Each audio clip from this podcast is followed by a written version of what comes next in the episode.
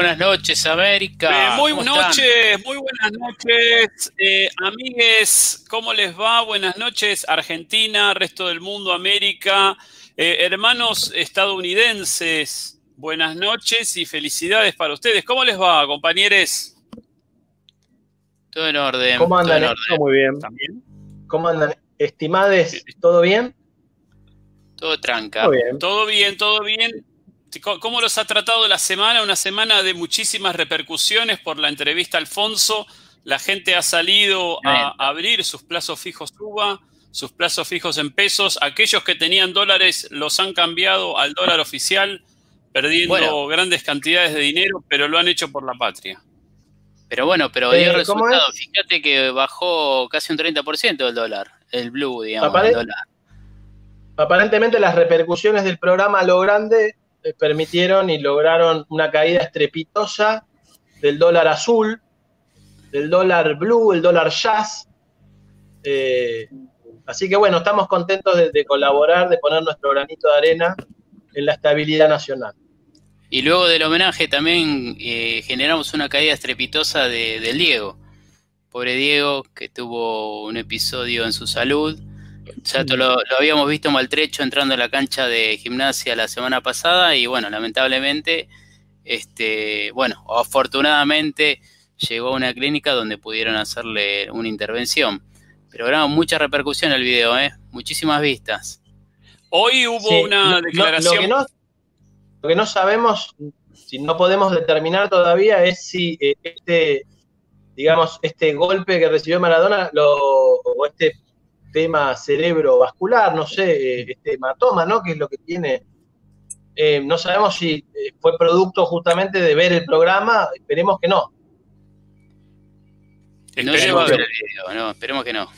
Hoy justamente hubo una declaración de Hanna eh, Maradona, una de las hijas del Diego, eh, donde mm, dejó en claro, dejó ver que parece que cuando estaba con Rocío Oliva tenía una vida bastante disipada, al punto de tomarse, dijo ella, 40 cervezas por día.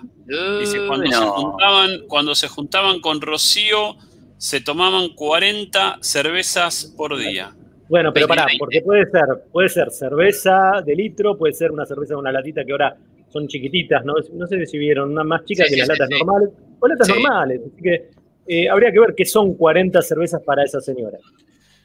Sí, eh, desde ya. Pero vamos a meternos hablando de cervezas y hablando de productos, vamos a meternos con nuestros anunciantes, ¿sí? Que nos acompañan día a día, sábado a sábado, con sus productos. Hoy tampoco tenemos sorteo, pero eh, probablemente de acá a una semana podamos ya recibir algunos de los libros nuevos de los amigos de librería César Park.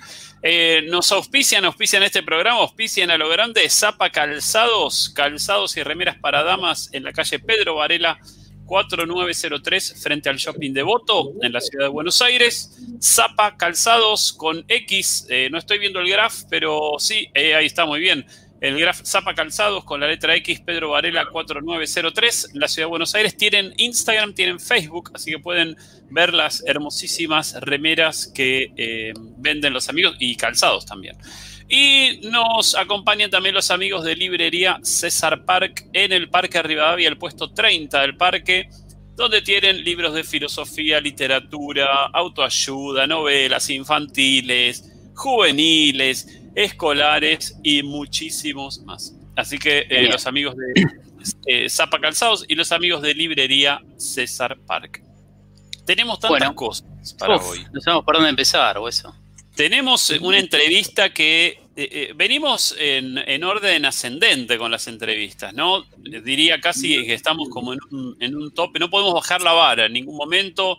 la semana pasada nos visitó Alfonso, el economista bueno, y hoy eh, tenemos al enviado especial desde los Estados Unidos, desde la ciudad de Washington. Eh, Eduardo, no sé si querés presentarlo o querés hablar de, él. ¿Quién es esta persona?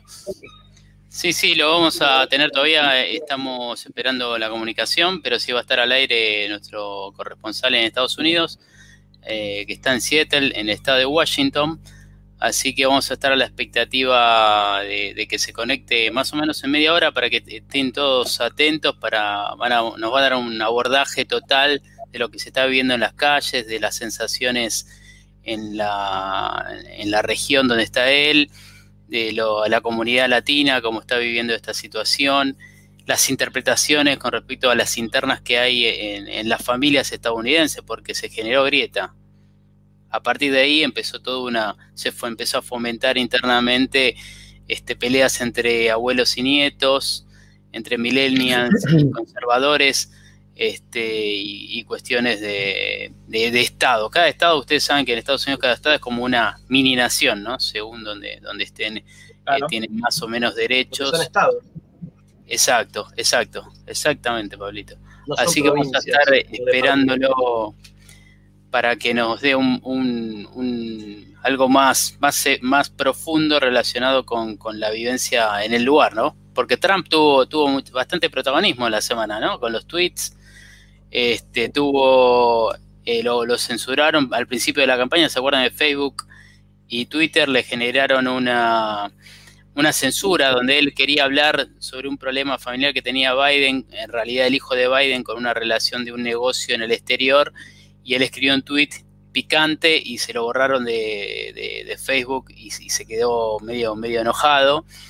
Eh, después hablamos, no sé, para ustedes es censura o no es censura, porque también hubo una censura esta semana contra Trump, quiero decirlo. ¿Supieron, Antes de ayer, en los medios, cuando eh, eh, pasaban la imagen de Trump, algo que para nosotros podría ser impensado, pero digo, medios como NBC, ABC, CBS, ¿no? las principales cadenas de, Estados Unidos, eh, anti-Trump, podemos decir en este caso, porque solo la cadena Fox es como la, que apoyaba abiertamente al Partido Republicano, eh, cortaron, había en un momento él eh, empezó a declarar, bueno, cuando empezó a denunciar fraude y que, que no se, que se parara de contar, lo sacaron del aire, o sea, lo, lo cortaron. Y llamó mucho la atención eso, porque decían, o sea, ¿qué, medio mundial se atrevería a cortar las palabras del presidente? ¿no? Pero parece que ya están como también como envalentonados ¿no? por todo esto. Está bien, pero ¿no será que están un poco hinchados las pelotas ya de escuchar las pelotudeces de Trump? Mm, Pablo, es posible, pero en Estados Unidos los medios de comunicación toman partido directamente y lo hacen explícito. ¿Sí? que toman partido por fulanito. Acá también lo hacen explícito porque al fin y al cabo nadie puede creer que los medios eh, de un lado o del otro no esté explícito, pero no dicen que son periodistas independientes al menos. Pablo, Pablo, este, te estás haciendo el vivo ahora porque sabes que Trump ya se está yendo. Claro. ¿Por qué no le dijiste la semana contestatario. Y bueno, es así, qué sé yo.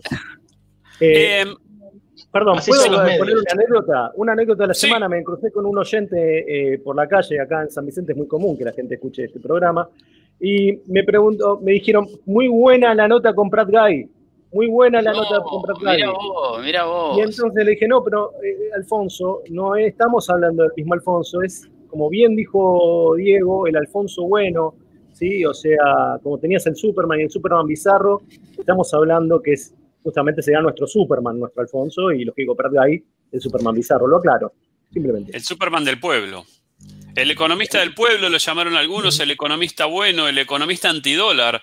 Se, también se habló en la semana en los medios que levantaban eh, fragmentos de, la nota que eh, pudimos hacer. ¿Cómo los tomó ustedes la, derrota de Trump? Eh, ¿Es lo mismo? ¿Festejaron? no sé, ¿los tomó de sorpresa? No, era obvio. Primero, este, Trump, cuando lo censuraron, le, justamente estaba contando que había ganado una mesa en Necochea. No, no llegaron a... Eso es lo que él estaba aclarando en ese momento, que había una mesa, la mesa 74 de la escuela 11 de Necochea, donde él estaba ganando esa mesa, por eso se generó todo esto, esta cuestión de censura, que lo dejaron pobre a Trump colgando y es más, dijeron que mintió eh, en su cara dijeron, no, está diciendo cualquier como diciendo, ¿este ¿qué dice? Como dijo Pablo recién, ¿por qué no lo dejaron, no, no, no, no, no lo sacaron antes? Pero decían así, como diciendo, bueno, este, pasemos a otro tema, lo que está diciendo el señor es, es algo que no, no tiene ningún sentido. ¿O no, Billy? ¿Estás de acuerdo? Estoy completamente de acuerdo, pero yo les diría una cosa. ¿por qué no seguimos con otro tema? Porque tenemos una sección Trump y, todos sus daños colaterales. Entremos en la trampa Trump. Bueno, a ver, voy a dar las redes. Las efemérides y las redes, por supuesto. Tenemos efemérides, pero primero quiero dar las redes sociales para que la gente empiece a escribir, ¿sí? que nos empiece a contar eh, la. ¿Qué puede ser? Quizás, que, eh, cómo tomaron la derrota de Trump. ¿Sí? Cuando durante la, semana estuvimos haciendo algunos posts en las redes sociales, bueno, eh, mucha gente adhería ¿no? a, esta alegría por Biden, pero debemos ponernos alegres, después vamos a hablar de esto, después vamos a hablar de esto y mucho más. Tenemos efemérides para el día. Hoy es el día del periodista deportivo, el día del periodista deportivo, todos los medios hablaron de esto y, epa, leo el graph Qué feo, qué feo es la persona encargada del graph, que no, es ninguno de nosotros cuatro, es gente de producción. Que, no podemos decir nada porque es periodismo independiente. El encargado del graph, que es el, es el quinto integrante del programa, no sabemos no sabemos bien dónde está porque sabemos que manda los graphs desde un búnker, pero bueno, hay que respetar, es periodismo independiente. Con respecto a eso, hubo un reclamo de parte de Matu que el otro día me dijo que los graf y no sé qué, por él se queda después mirando el programa, cuando termina lo vuelve a ver, y dijo algunas críticas que después, bueno, le iba a consultar bien con respecto a los graf. Así que al quinto integrante se lo vamos después a mandar, le vamos a mandar un mail comentándole que si se puede cambiar algunas cosas, me dijo, no sé. Así que yo le dije, bueno, después lo hablamos, después te digo. Este, tuve que, bueno, no, después lo hablamos porque es algo, viste, es picante como se dirigió al quinto integrante. Eh, ¿Hay algún periodista deportivo que respeten, que admiren? ¿No habrá alguna interna? Me parece que hay alguna interna y hay, hay porque no.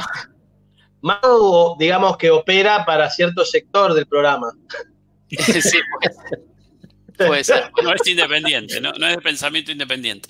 Eh, hago la pregunta otra vez. Em, ¿Hay algún periodista deportivo que respeten?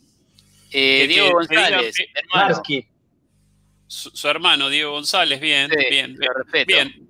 Eh, vayamos a los medios. Juan Pablo Barsky, bien, sí, es verdad que. Diego Latorre. Diego Latorre, bien. ¿Esos dos por qué? ¿Querés argumentar?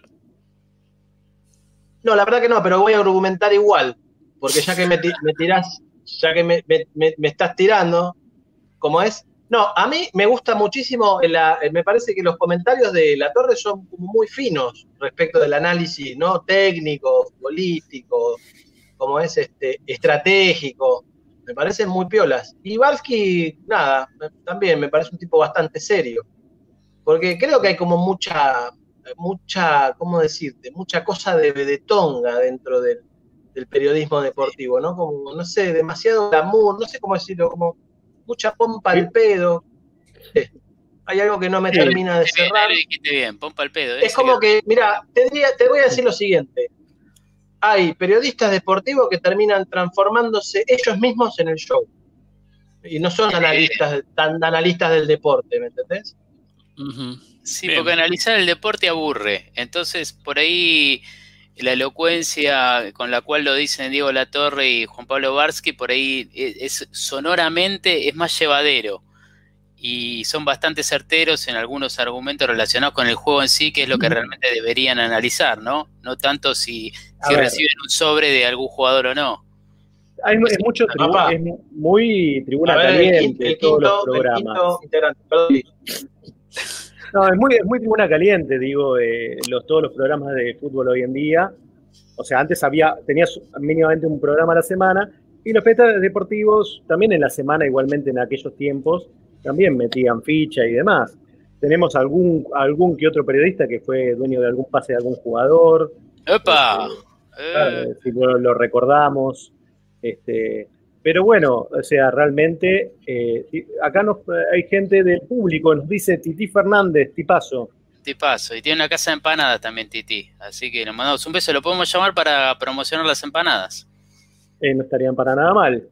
Por favor, sí, la gente ha sido muy injusta con Titi Fernández. Yo no, no, no sé si lo respeto como periodista, me parece una persona, un bonachón, más que un periodista, ¿no? Como un amigo de los jugadores no sé si cumple con su rol eh, profesional de periodista. Eh, pero ha sido muy injusta la gente a partir de la muerte de la hija de Titi, que todos sabemos que fue durante el Mundial de Brasil, y cuando él eh, manifiesta, a veces en, los, cuando cumple años la hija o cuando pasa, cumple meses de la muerte, él siempre pone en Twitter y la gente es muy, o sea, muy hater, ¿no? Como le tiran como mierda, ¿no? Diciendo, ay, pero no, deja de hacer deja de publicar estas cosas en las redes o el duelo lo tenés que hacer en tu casa, ¿no? O sea, ha sido muy dura, digamos, la gente. Entonces hace como que uno se ponga más del lado de, Titi, ¿no? O sea, contra toda este, esta, esta gente, este hater nuevo que hay en, dando vueltas en las redes. Sí, lo que está pasando ahora con el periodismo deportivo es como, vieron que ESPN absorbió a todos los periodistas, se dieron cuenta que se hizo un agujero negro y fueron todos a parar ahí, es como un imán, como es como Disney. Claro, exacto, porque Disney compró la señal y bueno, de alguna forma ahí hay una montaña de dólares que es la que nos falta, entonces fueron ahí todos a, parar. Y la forma de promocionar los programas es como bien comentó Billy anteriormente, es generando cualquier tipo de polémica, cualquier tipo de polémica. Sí, Ruggeri el otro día fue bastante duro con estuvo en una entrevista con Mariano Clos y bueno, un poco les tiró esto, ¿no? De ahora son todos, ahora que están todos en el mismo canal, son todos amigos, dice, se cruzan y se saludan, qué sé yo. Bueno, hay como, obviamente. Ruggeri, es el entretenimiento, realmente es lo divertido, porque otros son patéticos. O sea, Ruggeri ya sabe, va a hacer el papel de payaso, contar alguna anécdota y entretenerte un rato, si querés pero este, al menos, al menos relata bien. Este eh, bueno, como Ruggeri salió campeón del mundo, del mundo, es una suerte de gurú que puede decir lo que se le canta claro, en el programa y, todo lo que dice tiene palabra como santificada porque es Ruggeri, salió campeón del mundo. Tendríamos que dejar de joder un poco con estas cosas que no son tan importantes. ¿sí? Digo yo. Sí, fíjense que, En definitiva, el fútbol tiene demasiada importancia a nivel mundial que tendría que tener un poco menos. Eh, Ruggeri en muchos, en, muchos de sus testimonios no deja de ser muy diferente al Dipi, las cosas que dice, pero claro, hay una trayectoria detrás, o hay una edad que lo convierte como en inimputable, o no sé exactamente cuál es, o, una manera de expresar lo que lo hace como gracioso o como lo hace pueblerino, digamos que hace que la gente lo acepte de alguna manera más y, no, sea tan crítica. Mira, Diego, yo te voy a decir una cosa. Para mí relata bien, o sea, en este sentido. Eh, yo, te digo, sí, yo te digo, a ver, contá una anécdota, Diego. Ah, sí. No, no, es, un gran. Y no, vamos a volar, ¿eh? Sí. sí. Ah, es, muy gracioso contando anécdotas. Es muy porteño también, tiene un estilo muy porteño, qué sé yo. No sé si le, por ahí estaría bueno escuchar las anécdotas de Ruggeri con acento más correntino, tucumano, debe ser, por ahí puede llegar a ser más divertido. Es de ¿eh? Corral de Bustos, es de Córdoba, pero claro, ha vivido mucho tiempo acá, así que este, es más porteño seguramente que. Un acentito cordobés. son muy graciosos, oh, muy divertidos. Eh, Federalicemos un poquitito las anécdotas futbolísticas, ¿no? Eh, hoy es el día del canillita también, ¿sí? No sé si han tratado de comprar el diario hoy. Eh, estuvieron cerrados los kioscos de diario. Así que eh, día, del, día del canillita, eh, en el día de la fecha, que un poco una, profesión que está cayendo en, desuso, digamos, ¿puede ser? ¿O me equivoco? Y a mí me gustaría saber qué piensa, me gustaría saber qué, qué, piensa y cómo, lo, cómo lo vive nuestro queridísimo amigo Gonzo, que alguna vez ha ejercido este oficio tan noble, ¿no es cierto? Es mi oficio, es mi oficio, fue el mi primer trabajo, de los 15 años lo hice, no sé, 7 años por lo menos. Al principio lo hacía todos los días, de lunes a lunes, y después lo, empecé a hacer los fines de semana cuando eh, tuve un trabajo, digamos, dentro de las normas, eh, de lunes a viernes, ¿no? Y la verdad que sí, es un trabajo muy, muy sacrificado, más cuando sos joven y, querés salir y querés estar hasta altas horas eh, de juerga, porque bueno, te tenés no, pero aparte, Sí. Disculpa que te interrumpa, Edu, pero me acuerdo que nosotros teníamos muchos partidos, una, digo, muchos partidos a la mañana teníamos que jugar y no podíamos contar con tu presencia, con tus con tu gambeta, con tu estrategia, con tu capacidad de entender el partido y la lectura, porque tenías que ir a laburar y todos, la verdad, que eh, lo, sufrimos bastante. Pero bueno, entendíamos que había una llamada vocacional también muy fuerte. Sí, no, y ahí fue donde descubrí realmente mi vocación como, como periodista, porque pasaba horas leyendo, bueno, los diarios, las revistas, este, los libros que había ahí y, como que en un momento como que descubrí un mundo en el cual me, me, apasionó, digamos, me apasionó darme cuenta de, las líneas editoriales, de, de, por qué un título era de una manera, quién estaba detrás de cada medio, porque te enteras de todo, porque ponele, es una paparazzi, una revista Caras, una revista Gente, y ahí te das cuenta quiénes son los, los que ponen la tarasca, digamos, quiénes son los que mueven el, remueven el guiso, digamos, siempre es lo mismo, ¿no? Y ahí ves una foto poner en la Corte Suprema de Justicia, donde ascienden a un juez y, mirando detenidamente esa foto te das cuenta quiénes van a, por un lado, quiénes van por el otro, eh, aprender a interpretar la, la, foto, las reuniones sociales, eh, las bajadas de líneas de cada medio. Eh, y eso me generó ganas de escribir, ganas de, pensar en un sentido y, fue como, como, el puntapié inicial para que después con el tiempo eh, esa vocación se transformara en una, profesión y que hoy estemos acá también reunidos para, hacer un programa de radio. Eh, y con respecto al, al, trabajo en sí, nada, me, me, obligaba a estar a las 5 de la mañana levantado todos los días, de lunes a lunes. Eh, fue sacrificado cuando íbamos a la escuela, yo llevaba a las 11 a casa, ya estaban todos durmiendo, tenía el plato de comida ahí, comía y me trataba de dormir lo antes posible porque al toque tenía que levantarme. Igual a la mañana estaba hasta casi ocho y media, nueve y, y si era todo el día y teníamos que, estudiar, me acuerdo que me iba a lo de Daufi, eh, a esa hora nos juntábamos en lo de Daufi a estudiar, fue con quien más estudié, este, aclaramos que los todos los oyentes conocen a Daufi. A Daufi, por supuesto. ¿Quién no lo conoce?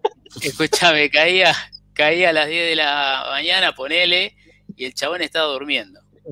estaba durmiendo y, íbamos con la mamá a golpearle la puerta de la habitación a llevarle el desayuno. Este, así que arrancábamos, no sé, a 10 y media. Pero bueno, son cuestiones de... Y ahí vamos al colegio, taller, y ya sabemos, hasta las 10 y 20 estamos en el colegio. Eh, pregunto, hablando del día del canillita, ¿cuándo fue la última vez que fueron a un kiosco de diarios a comprar un diario y o revista? No, no, para, yo creo que el año, el año pasado, lo último que he comprado yo en, en, eh, kioscos de, revistas fue una, Barcelona. Mirá. creo que fue lo último que compré. Y no me acuerdo si compré una ladera también. No, perdón, no aire acondicionado. Porque viste que ahora se, diversificó bastante la, oferta de, los, los, negocios de revistas, ya venden de todo. Claro, te, ponen, te viene el aire con un póster, el póster te lo cobran 50 mil pesos y te dice con un aire acondicionado gratis. Es, que, no, ahora que me acuerdo, creo que venía un aire acondicionado para armar. Si ibas comprando las ciertas ediciones de la historia del aire acondicionado de la Nación creo que fue. y me armé. Bueno, no lo pude terminar de armar porque me faltaron un par, bueno, no, importa, eso ya es personal, pero tengo acá un aire acondicionado medio terminar. En fin, estoy tratando de conseguir por Mercado Libre o en el Parque Rivadavia a ver quién tiene los números que me faltan para completar el aire acondicionado, pero bueno. A mí siempre me llamó la atención ese mecanismo que usaban los, los kioscos diarios. Quizás Gonzo lo puedas revelar ahora, puedas ayudarnos a resolver. ¿Por qué? No, tiene, que ver porque bueno, puedes vender un, autito de colección o no puedes vender un cubo como venden ahora. Veo que están vendiendo, que me llamó la atención, un dado, un dado gigante que lo tengo ganas de comprar de goma, este, que viene con una revista. Vos lo que vendés es la revista y de obsequio te trae el elemento, que es un auto de colección, en este caso este dado gigante que, me llamó la atención, o un vaso, o lo que sea, como dijo Pablo, partes de un aire acondicionado para armar 80 fascículos. O sea, lo que vos vendés por el gremio es un, fascículo, un fascículo, un papel eh, con letras impresas. Y eso trae de regalo las cuestiones por las cuales es el gancho para, generar el negocio, ¿no? Bien. Eh, ¿No es publicidad fraudulenta eso? No nos vamos a meter ahora con el. La verdad que no, no, yo creo que no. Yo creo que no. Poner que un, autito es gratis y poner que la revista sale 80 eh, inusitado, claro, sí, sí. qué sé yo. Igual a veces decís que no, no puede salir, o sea, eh, si precio-relación del producto del producto son muy buenos, este auto ponele, tan detalladamente fabricado, no importa de dónde venga el auto, ¿no? Si no puede valer este precio, es barato. Ahí ese negocio no lo entendí nunca. Porque si yo voy a comprar ese auto en una casa de colección, no sé, de, cómics o del microcentro, me cuesta ocho veces más. Eso nunca lo entendí. ¿Será porque compran un container gigante de autitos? Claro, sí. Cuando vamos a la investiga, claro. Eh, eh, podemos hay mucho, mucha mística en algunos puestos de diario que decían que salían fortuna, digamos, cerca al palo verde. Eh, se decía en el de Florida y la Valle, particularmente. ¿Es un mito, Gonzo?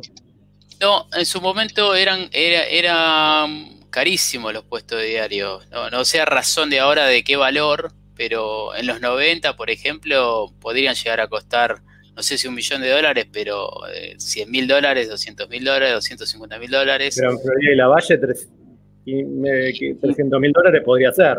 Sí, podría ser. un buen ambiente pequeño. Sí, sí, podría ser tranquilamente, porque eran una mina de oro en, aquel entonces. Este, pero bueno, sí, sí. Sí, vieron cómo están ayornados también. Los que están en el microcentro son muy diferentes a los que uno acostumbra a ver en los barrios. Tiene otro tipo de estructura, Ahora, lamentablemente, con como se ha venido abajo, digamos, la venta de, papel, de papel diario, y se transformaron en una especie de kiosco, eh, maxi kiosco que venden de todo. Este, pero cuando hasta no hace mucho que todavía se podía ver colmado de revistas y esas cuestiones, eran lindos los puestos de diarios del microcentro. Sí, se conseguían compré un libro. Lo último que fue como compré un libro. A tu pregunta, digo. Eh, ¿Cuándo? ¿Cuándo fue? ¿Aproximadamente? Eh, el año pasado. El año pasado. o sea que casi todos llevamos más de un año o más de un año eh, sin pisar un kiosco de diarios que antiguamente lo hacíamos casi semanalmente. ¿no? Este año yo compré, compré un cubo mágico y el año pasado compré una revista, una edición sobre. El año pasado, no, el ante año pasado previo al Mundial 2018, este, compré una revista que, estaba muy, muy piola de fútbol, ¿no? Eh, avanzamos con el, con el programa. Gracias por responderme a, esta, esta, cuestión que, de, que habían comprado últimamente. Porque hoy tenemos cumpleaños. Tenemos cumpleaños, cumplen Florencia Peña y Martín Palermo, así que les mandamos un gran saludo. No sé si nos estarán mirando en este momento, probablemente nos miren grabado después eh, o en las redes sociales, así que les mandamos un, fuerte eh, abrazo a ellos dos, a Martín y a mm. Florencia Peña, Martín personajes. Dice que, Martín dice, que le encanta, le encanta ver el programa al lado del arco, ese que se llevó a la casa. Que se llevó a la casa, sí. increíble. Eh, así que bueno, nada, les deseamos un, muy feliz cumpleaños a ellos dos. Hoy se cumplen, se cumplen 50 años de la conquista del título mundial de Carlos Monzón. ¿sí? Esto no, lo dijeron muchos medios. Eh, porque ha, cambiado ¿no? la, imagen de Monzón. ¿sí? no sé, quizás en esto que hablábamos el otro día, que pasa con Maradona, de mezclar lo personal con lo deportivo, ha quedado un poco denostada la, figura de Monzón a partir, bueno, obviamente casi, ¿no? Diríamos, pero digo, a partir de su, del femicidio cometido por, por el campeón mundial de boxeo, ha hecho que su imagen, o la imagen que tenía la mayoría de los argentinos por lo menos, eh, bajara o se perdiera, digamos, esta imagen de campeón del mundo, de ídolo casi. Un gran boxeador, un gran boxeador. Gran boxeador. Sí, ídolo total. fíjate cómo, fíjate cómo, perdón, fíjate cómo, cómo se mezcla que vos mencionaste el femicidio del campeón del mundo. O sea, no, el femicidio lo, comete Carlos Monzón, no el campeón del mundo. Ahí me parece que hay como que poder separar los dos universos, ¿no? Eh, porque si no se nos mezcla todo, ¿no? Eh, sí, un poco lo que decíamos de Maradona el otro día, ¿no? o sea, que, ha, ido ganando, o sea, que la imagen del adicto a las drogas, al alcohol, de la persona que tiene un montón de hijos, le ha ganado, ahí se ha ido comiendo la imagen del campeón del mundo con la selección o del gran jugador. ¿verdad? Entonces, creo que lo mismo ha pasado con Monzón, digo, el campeón del mundo, eh, defensor del título durante siete años, invicto y demás, se lo ha comido el, asesinato de Alicia Muniz. Lógicamente, y que sí, o sea, es lógico que no, no, se lo... Eh, no se lo idolatre por ahí como antes, pero no, no se puede como olvidar lo que ha hecho en el aspecto deportivo porque era un deportista.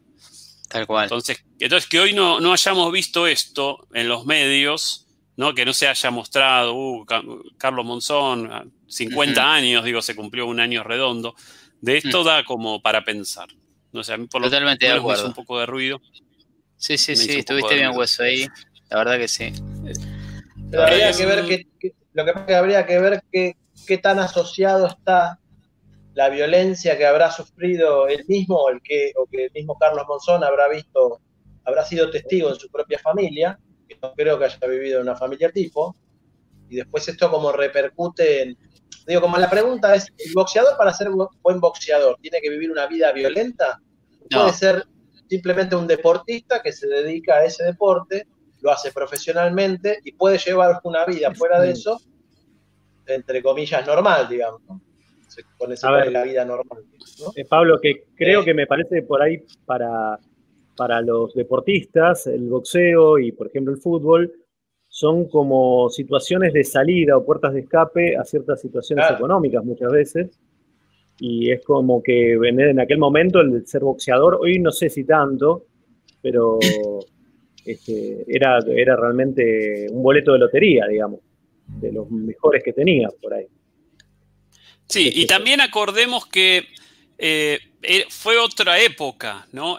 o sea, digo, lo que pasa entre él y su esposa, digo, eh, fue como resultado de una época donde esas cosas estaban casi legitimadas, ¿no? Y cuando, cuando, Susana Jiménez muchas veces cuenta que la fajaba, Carlos Monzón, Digo, y, a veces lo cuenta como en, no sé, no digo en tono gracioso, pero mm. lo cuenta como una cosa, una normalidad. Digo, también había, hubo muchos que vieron como él la fajaba, Alicia Muniz, antes de matarla, y que, digo, no dijeron nada, ¿no? Todos los que lo rodeaban, ¿no? Y todo el mundo ese. Así que por eso digo, también lo estamos viendo desde otro, otra época, qué sé yo. Hoy en día creo que si le decís a un chico o un adolescente, eh, o a una adolescente, le hablas de Carlos Monzón y le decís cómo terminó su, su, vida o, su etapa, digamos, eh, antes de, ir a la cárcel, lo crucifica, ni siquiera le interesa que fue campeón del mundo, digo, nada, o sea, nada, no, no, todo eso no vale, o sea, ya estaría tapado por eso. Si está bien o no, bueno, cada uno no. Lo, que, a ver, nuevamente, perdón, yo lo que veo es que nuevamente se vuelve a hacer la misma ensalada con Maradona, con cualquier personaje que quiera. O sea, como deportista lo, lo podés este, reconocer o lo, que fuere. Lo otro va evidentemente por otro camino. Eh, también pasa un poco de, tratar de generar ídolos y después comérselos a los ídolos, ¿no? Este, porque es como una necesidad que tiene indudablemente, aparentemente el ser humano desde, no sé, de, los gladiadores romanos que también eran este, vivados y endiosados. Entonces ahí me parece que pasa un poquito también por ahí la cosa. Sí, lo mismo pasó con Tiger Woods en su momento. El tema, ¿eh? Súper complejo.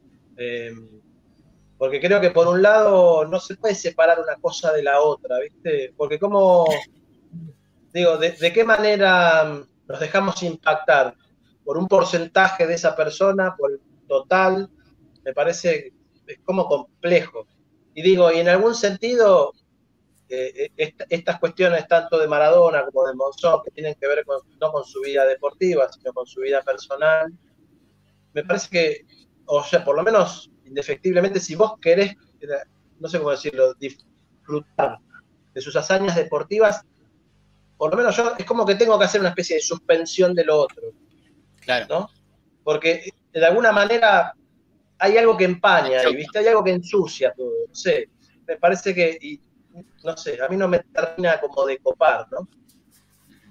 Sí, Creo que una cosa no limpia lo otro, pero ni, pero ni lejos.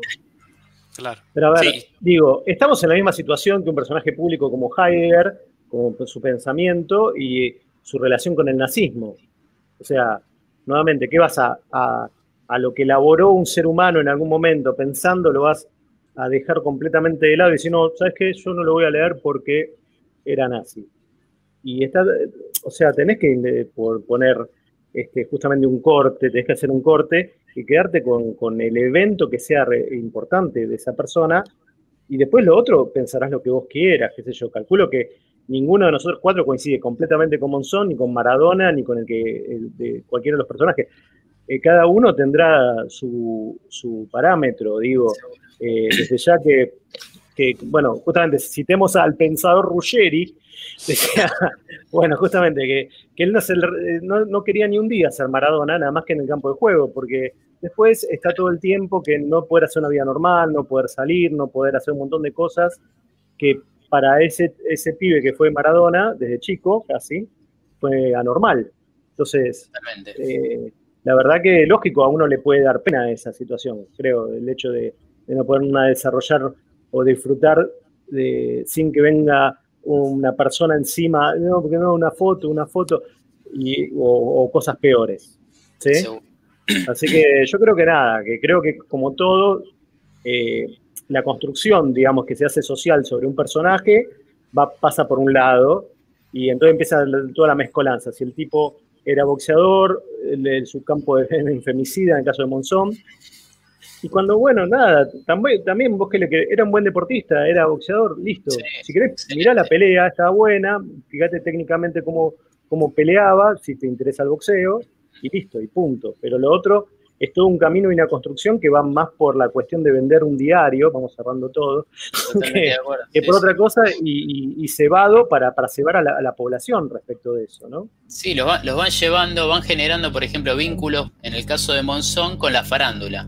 A Monzón lo llevaron por el caminito de la farándula y bueno, él se empezó a, a relacionar con, los popes de cada, de los 70, de los 80, de, los, lo, lo vimos en el video de Raro VHS en, la, en el recital de Frank Sinatra con Alicia Muñiz, justamente ingresando, y lo entrevistaban y todo el asunto, sí, tal cual, caso Monzón, farándula. Pero repito, no es algo que sea de acá, porque siempre pensamos, no, porque acá en este país, en este país, recuerden que los griegos con las Olimpiadas, a sus héroes, también les hacían eso, o sea, no, pagaban más impuestos, eh, no, no laburaban más el que ganaba en las Olimpiadas y tenía como ese reconocimiento. ¿sí? Mm. Era como una cosa desmedida, o sea, viene de mucho más atrás esa situación de depositar como en una especie de prohombre las cosas y realmente también hacer, como sociedad, que hacemos la vida miserable a esos prohombres, ¿no? Mm. Bueno, está preparado el caso de Tiger Woods eh, en Estados Unidos, justamente, que fue un caso eh, casi emblemático porque el tipo pasó de ser el mejor o el más grande golfista de la historia a ser un villano porque, o sea, no, no eh, simplemente había, simplemente entre comillas, ¿no? Pero lo que había hecho era había engañado a su mujer con otra mujer, o sea, había cometido adulterio, digamos, y, eso lo bajó absolutamente, o sea, lo, digo, toda la aparición pública y todo de, esta, de esta cuestión hizo que el tipo tuviera que desaparecer de los torneos de, golf. después de contratos.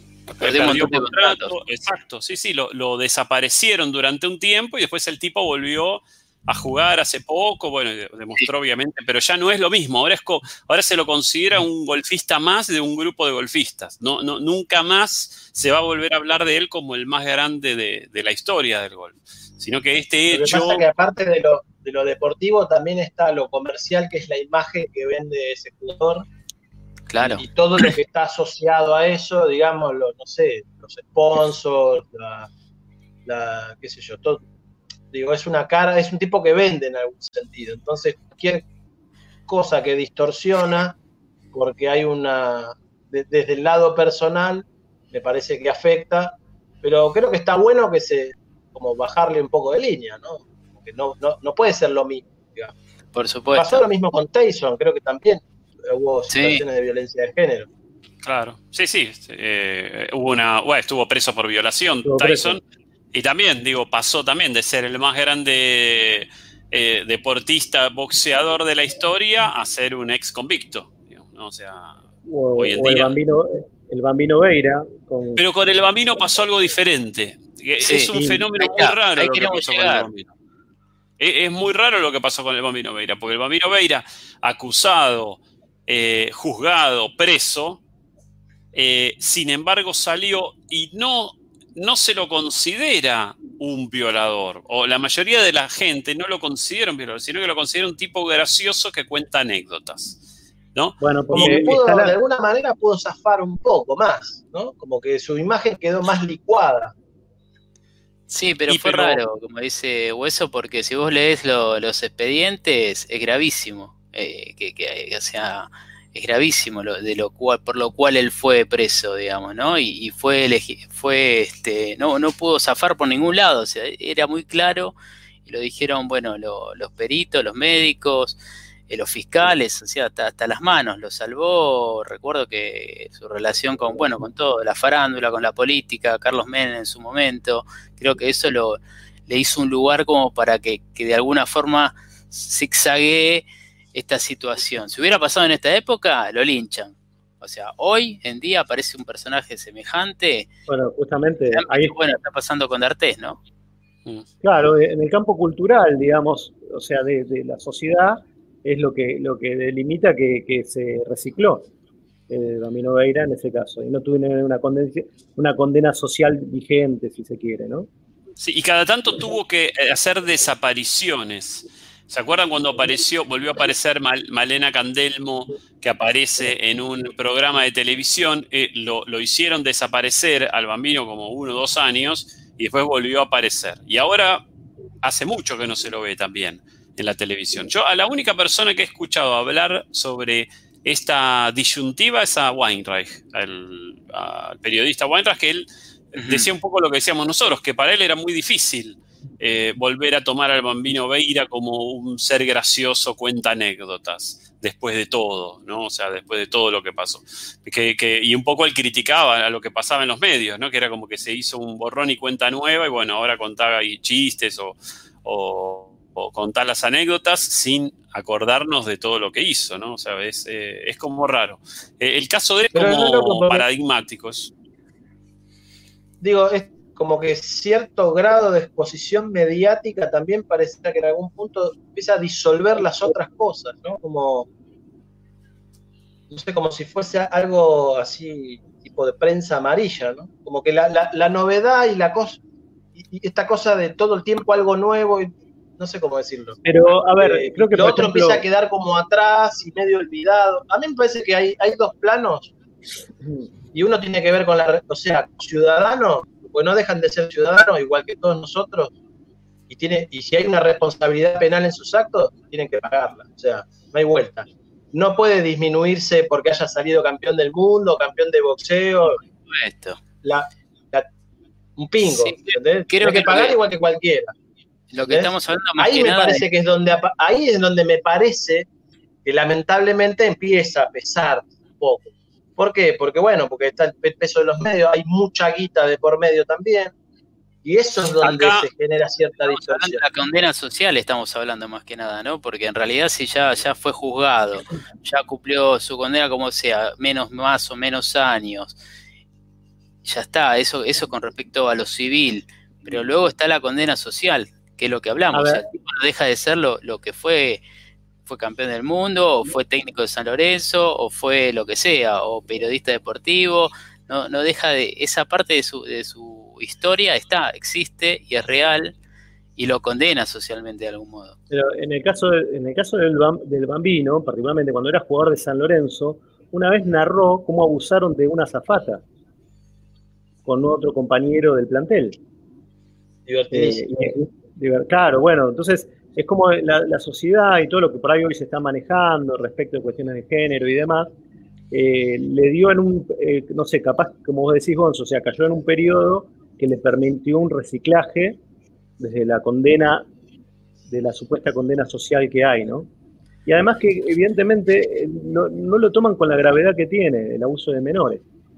O sea, no me parece que es otra cosa. Bueno, en el, eh, creo que lo que se dio con él en particular es que eh, lo que hizo la sociedad un poco es eh, tirarle la pelota a la víctima. ¿no? Eh, eh, marcar que la víctima había sido quien había provocado, que es un poco lo que él quiso demostrar.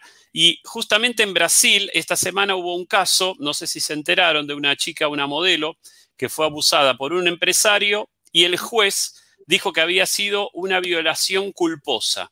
Quiere decir, vieron que existe doloso y culposo, ¿verdad? Entonces quiere decir, el juez dictaminó que el empresario no había querido violar a esta chica, ¿no? Sino que la chica había hecho cosas como para que él eh, tuviera una relación con él. Bueno, imagínense, todo lo, fue eh, titular en todos los medios y demás, pero eh, se va a hablar seguramente de esto en, estos días también acá.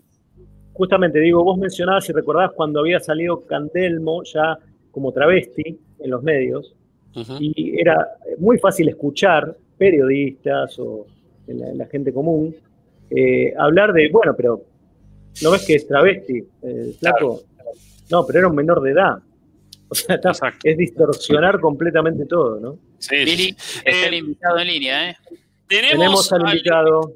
Eh, déjalo pasar entonces, déjalo pasar a Nicolai, Nicolai Salazar, nuestro invitado en vivo. Eh, buenas noches, Nicolai.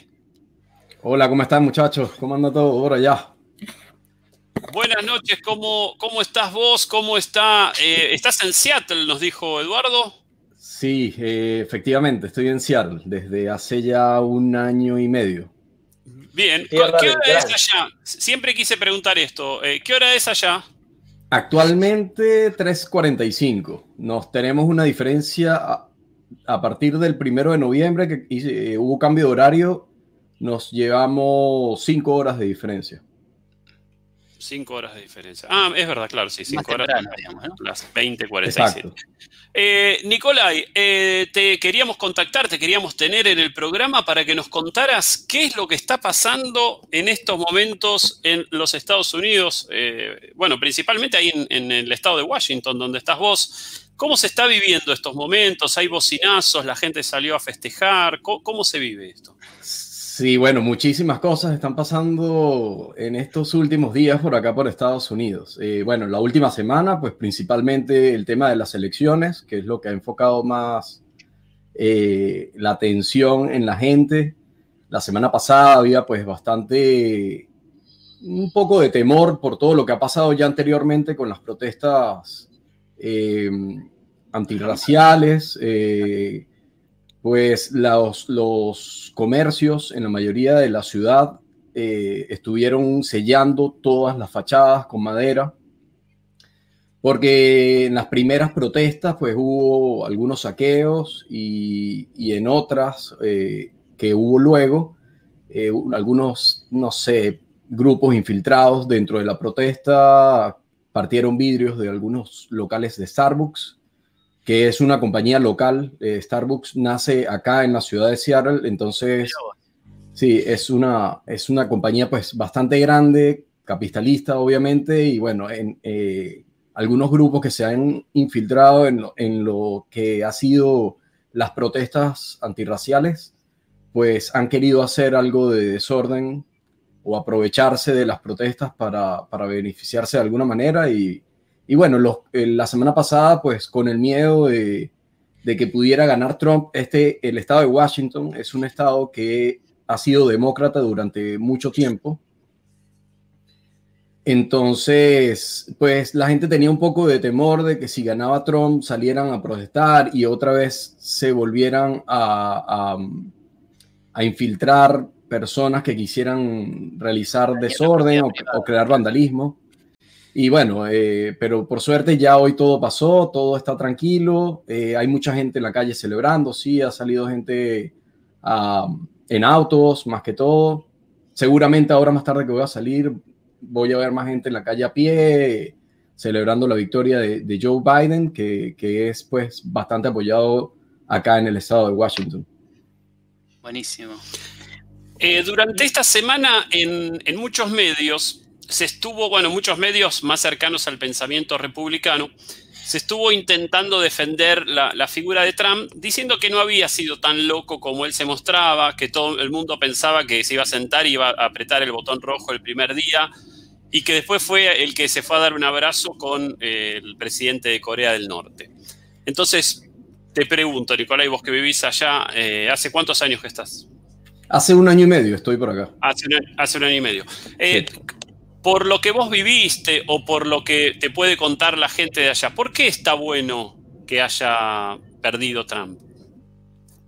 bueno, hay algo que ha sucedido lo que me comenta, pues más que todo gente local, es que hay algo que ha sucedido que, no ha gustado, o sea, no ha gustado para nada con, respecto a la, posición de Trump, es que Trump ha creado mucha polarización en, el, en, el, país. Antes no se veía, mm, qué sé yo, peleas o discusiones, incluso entre familiares, por tendencias políticas. En esta elección ha sido bastante polémica precisamente por eso, porque em, Trump pues ha sido un candidato que, que ha creado mucha polarización. Es como quien está con él es como que está bien, pero quien no está, eh, sencillamente, de alguna manera ha creado como algún tipo de odio señalando a la gente que está en su contra, eh, señalándolos de alguna manera o acusándolos de, de algo. En este caso, eh, su campaña se centró en acusarlos de comunistas, eh, utilizó mucho los ejemplos de Latinoamérica, de, países como Cuba o Venezuela, para comparar al candidato Joe Biden, que bueno, que si ganaba él, lo que iba a suceder era lo que sucedió en Venezuela, porque era un candidato comunista y socialista y y que apoyaba a los regímenes de, comunistas de, de, América. Y bueno, eh, se centró más que todo en eso y obviamente pues una parte de la población latina, mayormente los cubanos y, los venezolanos que residen en la Florida, eh, lo apoyaron fuertemente durante toda la, la, campaña. Y bueno, en la Florida ganó, ganó la, la carrera para la presidencia eh, resultó ganador, eh, Trump resultó ganador en, el estado de la Florida, precisamente por eso, la, población de venezolanos, mayormente en los últimos años, que ha llegado a la Florida ha sido bastante grande. Eh, incluso hay una ciudad que mayormente fue construida por, por venezolanos, que es el Doral, que en, en, en la Florida lo llaman Doralzuela, por hacer referencia a que son puros venezolanos los que viven allí. Y, bueno, eh, el venezolano pues está un poco, estaba un tiene un trauma, obviamente, por toda la situación que se ha vivido en el país eh, durante los últimos 20 años. Eh, ha sido una dictadura bastante fuerte en, un país en el que no, o en el que la última dictadura fue en el 50, o sea, 50 años atrás. Eh, muchas generaciones que no vivieron un régimen dictatorial, eh, lo comenzaron a vivir en, esta, en este nuevo siglo y con, con, la entrada de Chávez y bueno, aún lo siguen viviendo y, y bueno, el cambio del país ha sido enorme. Eh, lo que se está viviendo actualmente en el país a todos los venezolanos pues nos causa bastante, bastante dolor porque vivimos en un país completamente distinto al que, al que se está viviendo ahora y, sentimos todo lo que, lo que nuestros eh, compatriotas pues están viviendo aún allá. Y bueno, los que nos fuimos también nos ha tocado bastante complejo el volver a hacer una vida de nuevo en, otro país. Eh. Entonces, bueno, es ese, esa población venezolana y, también la cubana que también le ha tocado mirar de una misma manera eh, bastante pues eh, traumática, por decirlo de algún modo, eh, estuvo apoyando bastante a Trump porque su, su, campaña se enfocó más que todo fue en eso, en, en desprestigiar al, al candidato opositor, que en este caso era Joe Biden, como un candidato que iba a apoyar el comunismo, que era socialista y que iba a transformar a los Estados Unidos en, en un, en un régimen tal como el que hay en Venezuela actualmente o en, el, o en Cuba. Tal vez eh, es impresionante porque pareciera que, bueno, como, como estrategia discursiva de, digo, de, campaña, ¿no? Pareciera que la radicalización de las posiciones es una estrategia que se está repitiendo muchísimo, ¿no? Por un lado. y, quizás esto de, Trump de, hablar. Voy a, voy a pecar, voy a hacer una argentina, perdón, voy a, voy a pecar esto de que los argentinos tenemos un, egocentrismo importante, porque digo, como pareciera que Estados Unidos medio se argentinizó en la, en discusión política, porque me llama la atención esto de que, bueno, hubo marchas, hubo saqueos, bueno, eso parecido acá, amenaza a la población Trump, amenaza porque Estados Unidos se puede transformar en Venezuela, que pareciera ser el ejemplo de, todo, de lo, es como una especie de infierno dantesco al que no, al que no podés caer bajo ningún punto de vista, este, y cómo, cómo sigue siendo la grieta un gran negocio, me parece que la discusión en Estados Unidos va a terminar siendo casi medio entre, entre confederados y, no, y, los otros eran los secesionistas, creo. Este, porque realmente, este, pero es interesante porque depende qué, qué, mandatarios elegimos, vamos hacia formas más civilizadas de esclavitud. Tenemos que tener mucho cuidado. Hay que ver a cuánto aumentó el peso en estos días en Estados Unidos. La gente está el peso blue. pesos argentinos. El peso blue creo que está creo que 0.200 200 dólares. Pablo, no creo, no creo que, justamente sacando el ego argentino, no creo que los influenciamos justamente porque en la política, la política de Estados Unidos es permanentemente la polarización. En, en, casi todas las elecciones del tiempo, y bueno, y acusar de comunista a un demócrata es como la manera más corriente de los años 50 en adelante, cuando se empezó a hablar como el comunismo este, la digamos, la mala palabra, más lógico su vuelo con Rusia y toda la, toda la mar en coche, así que era eh, lo más usual, ¿no? Edu, vos querías preguntar.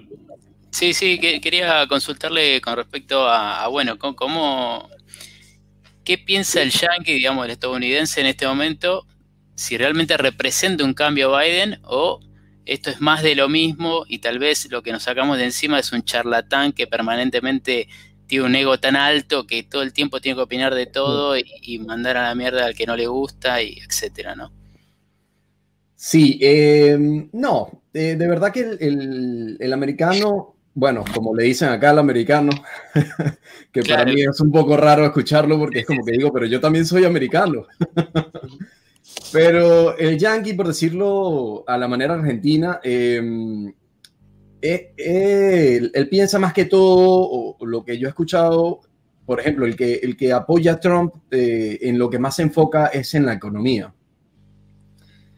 Eh, y el que ha apoyado a Biden, pues no le tiene miedo porque sabe que la economía de los Estados Unidos es, es un modelo pues, que no va a cambiar. el modelo capitalista en los Estados Unidos no va a cambiar, sea el candidato que gane, porque ya ya es un sistema y ese sistema para que lo cambie en un país de 300 millones de personas es demasiado complicado. Entonces... Creo que hay un cambio, pasamos de una ultraderecha a una derecha. Exactamente, exactamente. No va a dejar de...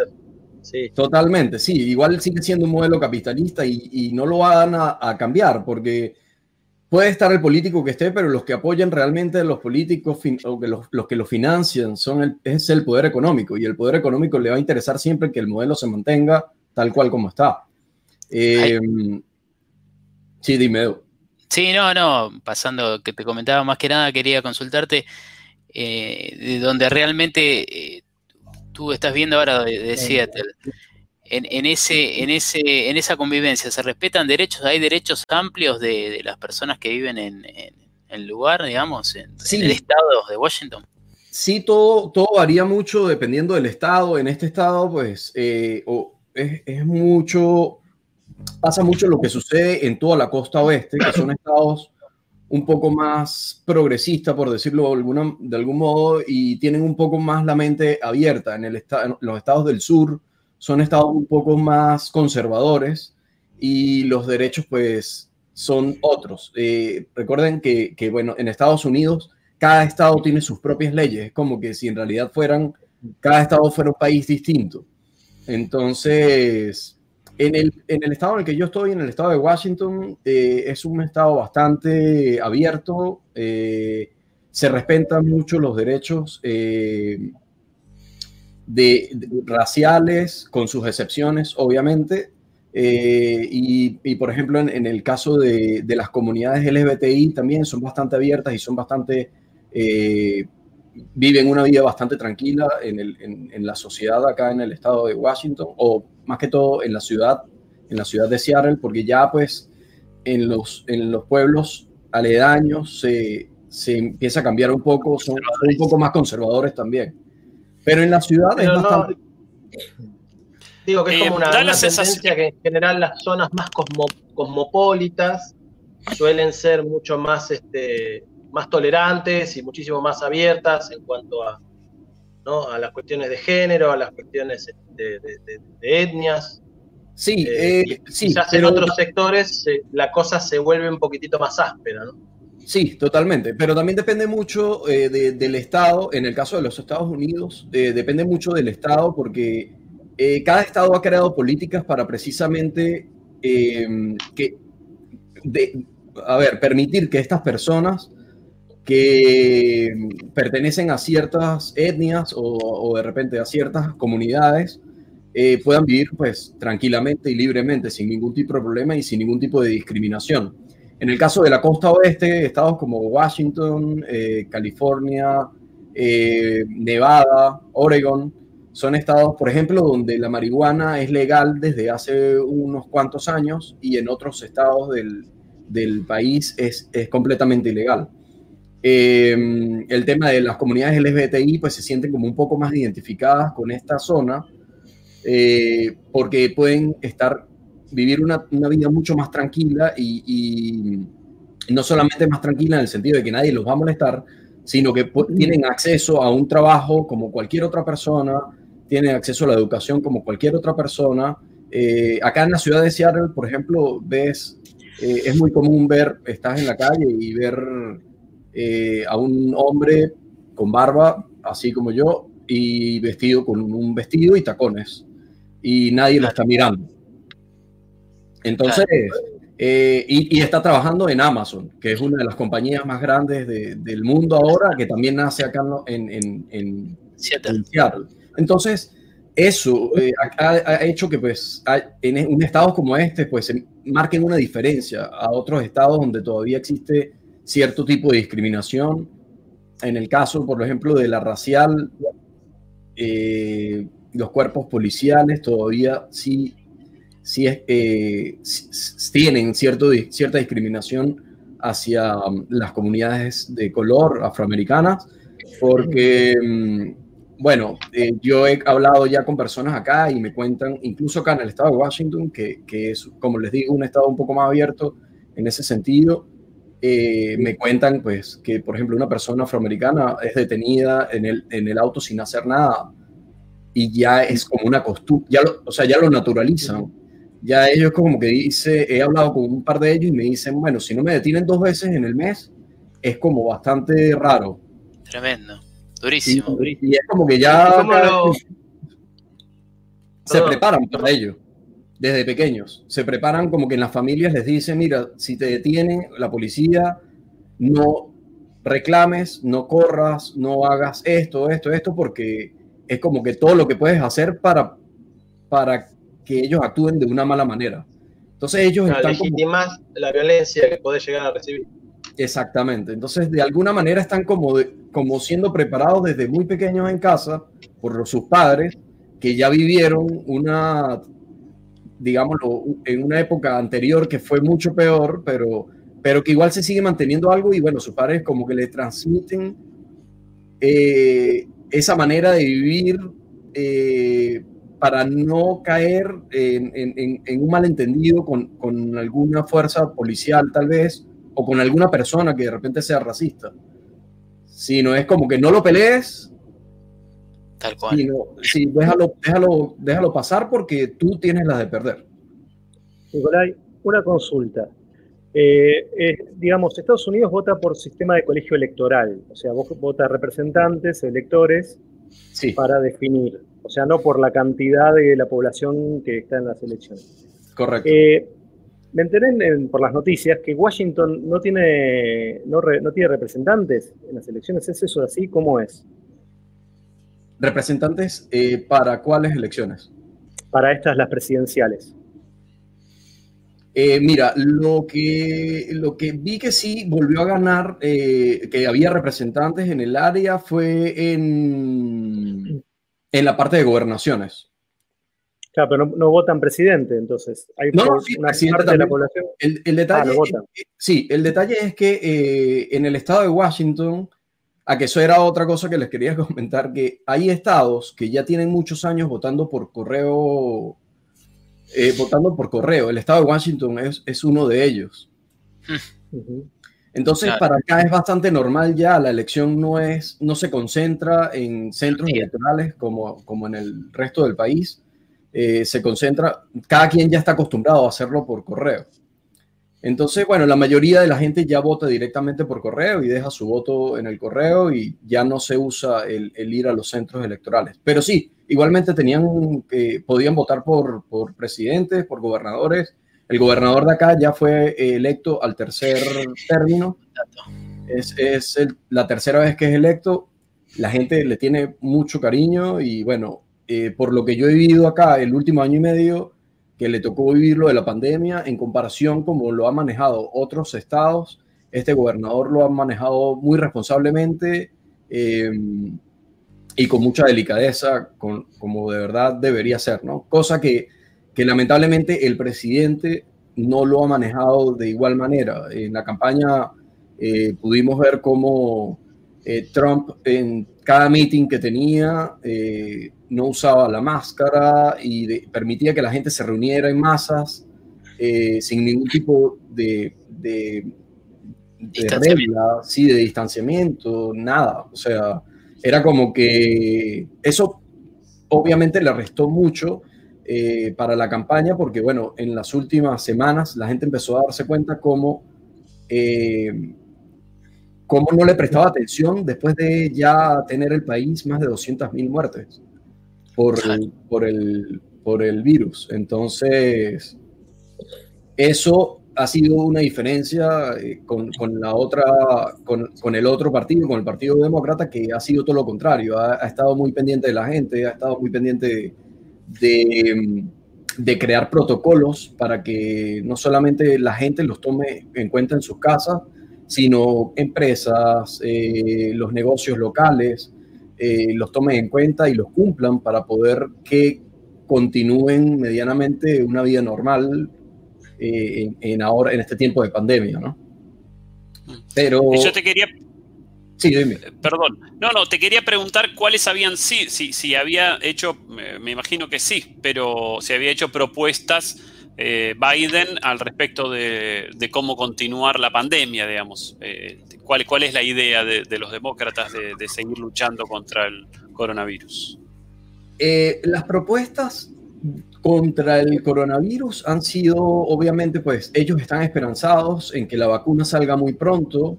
Eh, los demócratas han sido un poco más realistas con respecto al tema de la pandemia. Trump eh, lo que hablaba hasta hace semanas atrás era que supuestamente en diciembre iba a estar ya lista la vacuna. Eh, los demócratas han hablado un poco más sobre que esto se va a extender un poco porque la vacuna en realidad no está lista. Eh, y han estado como más en comunicación con la gente de ciencia, que es la que realmente ha estado estudiando el, tema de la pandemia, y, y han, han, seguido pues las instrucciones de, no de políticos o no haciendo política, sino, sino siguiendo realmente las recomendaciones de, las personas que saben sobre el tema de la pandemia. Entonces, lo que han hablado es que, bueno, como estamos todos, es como que, como que no hay un plan realmente, en, no solo acá, sino en ningún país, sino es como que vamos a ver cómo va avanzando el tema de la vacuna y a medida que vaya avanzando el tema de la vacuna, vamos viendo también cómo se va manejando la pandemia dentro de cada ciudad o cada estado y en cada condado se va manejando de maneras distintas. En ninguno se ha hecho ningún lockdown o ninguna, eh, ninguna cuarentena como pasó en Argentina. Eh, aquí nunca ha sucedido. eh, pero sí hay mucha conciencia eh, a nivel de la sociedad. Por ejemplo, acá en el estado, en, el estado de Washington, eh, la gente se encerró voluntariamente y no salió a la calle para no correr riesgos hasta que las, en las, bueno, los medios locales y el gobernador mayormente dio como las directrices de cómo iba a continuar la vida en la sociedad para poder continuar a medida que, fuera evolucionando todo. En, el, en un principio se, se, crearon como un sistema de etapas. En una primera etapa iban a poder abrir eh, varios eh, tipos de locales, como restaurantes, eh, solo con delivery, y en una segunda etapa iban a poder recibir gente en los locales, pero con un, un porcentaje de, de la capacidad total que, que podía tener. En un principio fue el 30, después lo subieron al 50 y se mantiene en el 50. Pero están como atentos, de, o sea, siempre han dejado como atenta a la población, eh, haciéndole saber que si, el vir, si la cantidad de contagios vuelve a aumentar, eh, las etapas pueden retroceder, o sea, pueden volver a estar cerrando los locales y dejándolos solamente para deliveries. Eh, y bueno, ahorita pues todos estamos como que esperando qué puede pasar porque el jueves se dio la noticia que hubo eh, solamente el jueves una, fueron notificados 100.000 contagios nuevos en todo el país. Eh, y bueno, hoy escuché por las noticias nuevamente que se habían identificado que muchos de estos contagios, eh, de estas personas contagiadas, están en los condados en los que, en los que se hicieron las campañas de manera abierta. Mm. Entonces, eh, bueno, estamos como esperando a ver qué está sucediendo acá. Ahora hay como un rebrote, hay, unos contagios igualmente acá en el estado de Washington está sucediendo. Eh, las empresas están tomando acción eh, bajo medidas del gobierno. El gobierno les ha mandado a, hacer exámenes a todos sus empleados.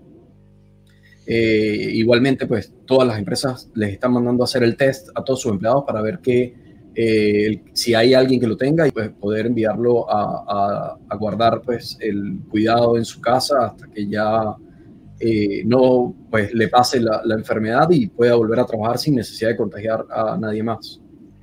Eh, ahí por lo que dijiste, Nicolai, no, ustedes no reciben todos los días un reporte de casos, en los medios no hablan todos los días, digo como se habla acá, todos los días a las 8 de la noche te dicen cuántos nuevos contagios y cuántos muertos hay por, por COVID. ¿Ahí no, no está pasando eso?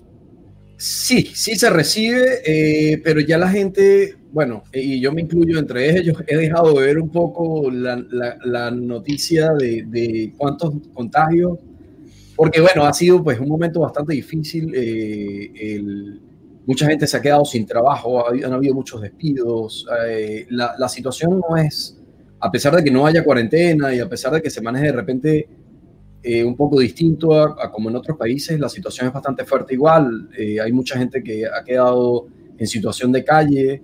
Eh, se ven muchos homeless en la calle, en, parques, con carpas.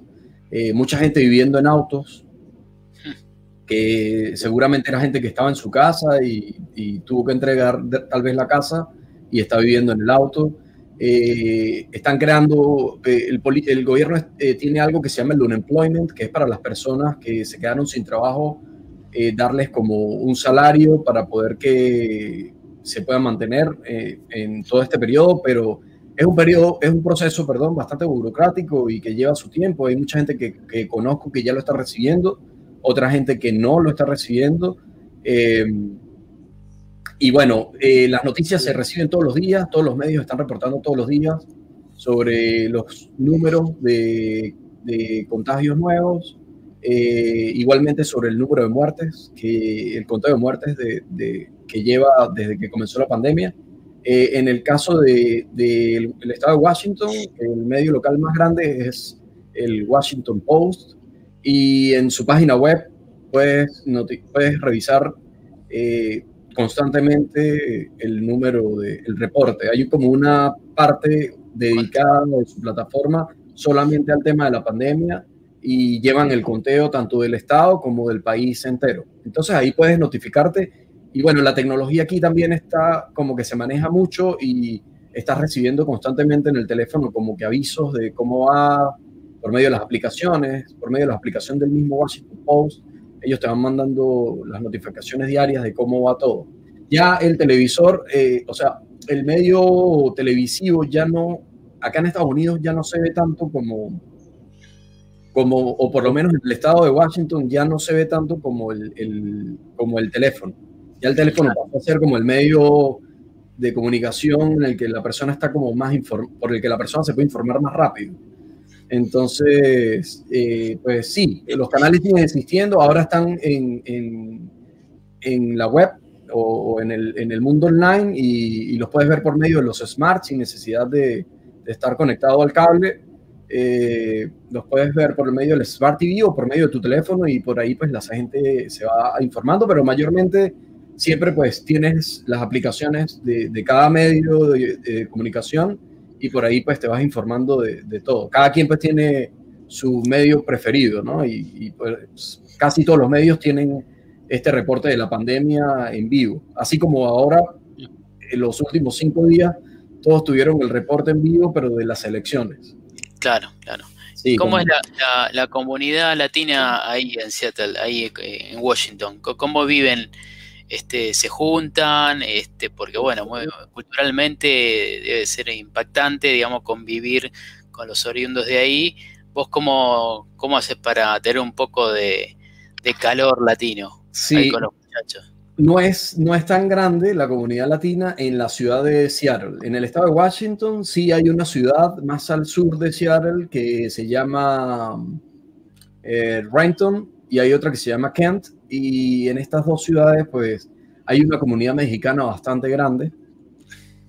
Eh, pero con respecto a otras nacionalidades, son, no es tan grande, no es común que vayas en la calle y te consigas a, un latino, no sé, en cualquier restaurante o, por ahí en la calle. Ahora con el tema de la pandemia ha sido bastante complicado porque eh, la gente casi no sale o, o, sí, estamos todos como que cuidándonos un poco para no tener el, el, el, tema del, del, virus. Acá pues eh, hay un este sistema capitalista hay, tiene algo bastante favorable para, para, el empleado, que si te enfermas eh, y no tienes, eh, si el seguro no te cubre los días de reposo, no cobras. Entonces todo el mundo está como bastante atento para, más, más que todo por el tema económico, de cuidarse, de no caer con el virus, porque hay gente que se ha tenido que quedar encerrada un mes y, bueno, quedarse un mes en los Estados Unidos sin, sin un ingreso eh, es bastante fuerte porque los, las cuentas siguen llegando por correo y, tienes que ver cómo las solucionas. Entonces, eh, más que todo la comunidad latina pues eh, sufre pues de, de, este tema de que, de, que, está viviendo al día. y bueno, todos estamos como que resguardándonos para que no para que no suceda. Ah, si hay, si hay una comunidad, yo tengo, en mi caso, por ejemplo, yo tengo varios amigos eh, venezolanos y por ahí he conocido un par de personas de Colombia, eh, un argentino conocí el año pasado, un argentino, eh, pero hay muy pocos. Ah, he visto dos restaurantes argentinos acá. ¿Cómo se llama? Uno se llama Boca. Ah, Uno se llama Boca y el otro se llama, creo que Buenos Aires Grill. Ese es conocido, me parece. Bueno, sí. Sí, sí, Este ya tiene bastante tiempo, es, es, una, parrilla, es una, una, parrilla y bueno, tiene bastante tiempo en la ciudad, es bastante conocido. Es costoso también. Es, es conocido como uno de los mejores sitios de carne de la ciudad.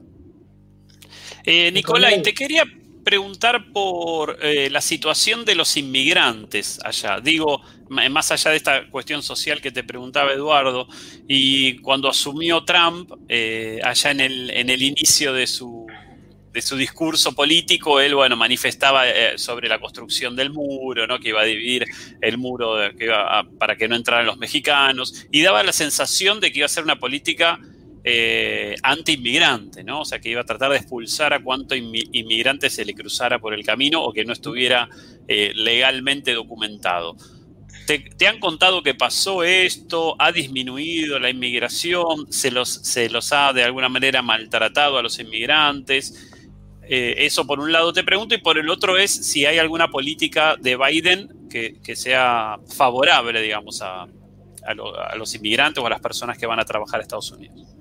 Sí, Yo lo que quería eh, ampliar de tu pregunta era si, si mm, eh, eh, la población latina que elige ir a vivir a los Estados Unidos tiene que trabajar mucho tiempo en, la informalidad, digamos, ¿no? Trabajar en negro en algún sentido y cómo, cómo opera eso allá en Estados Unidos si se puede o no. Sí, sí, eh, bueno, comienzo con, lo que me comentabas sobre el muro. Eh, el año pasado, más o menos como para noviembre, más o menos para esta fecha, las comunidades o las asociaciones civiles que protegen los derechos de, los latinos, que hay varias, comenzaron a pasar comunicados porque eh, por, eh, comenzaron a pasar algunos comunicados como con medidas que debía tomar la persona para defenderse de, algunas eh, medidas que tomó migración en ese momento por mandato de la presidencia, en ese momento pues de Trump. Estaban tocando puertas y lo que recomendaban era que, o sea, como que te, decían qué era lo que debías hacer. Me por, por, ejemplo, acá a la casa llegó un panfleto en donde te decía, si te tocan a la puerta, no abras, tus derechos son estos, estos y estos. Entonces te recomendaban no abrir la puerta, preguntar, si te decían que era migración, tú tenías el derecho de decir que no querías abrir, que hasta que no llamaras a tu abogado o llamaras a una de estas asociaciones civiles que protegen el derecho de, los latinos o de los inmigrantes en los Estados Unidos. Eh, y bueno, eh, eso fue cambiando un poco porque Trump se fue dando cuenta a medida que fue haciendo campaña que el, latino tiene mucha fuerza ya dentro de Estados Unidos.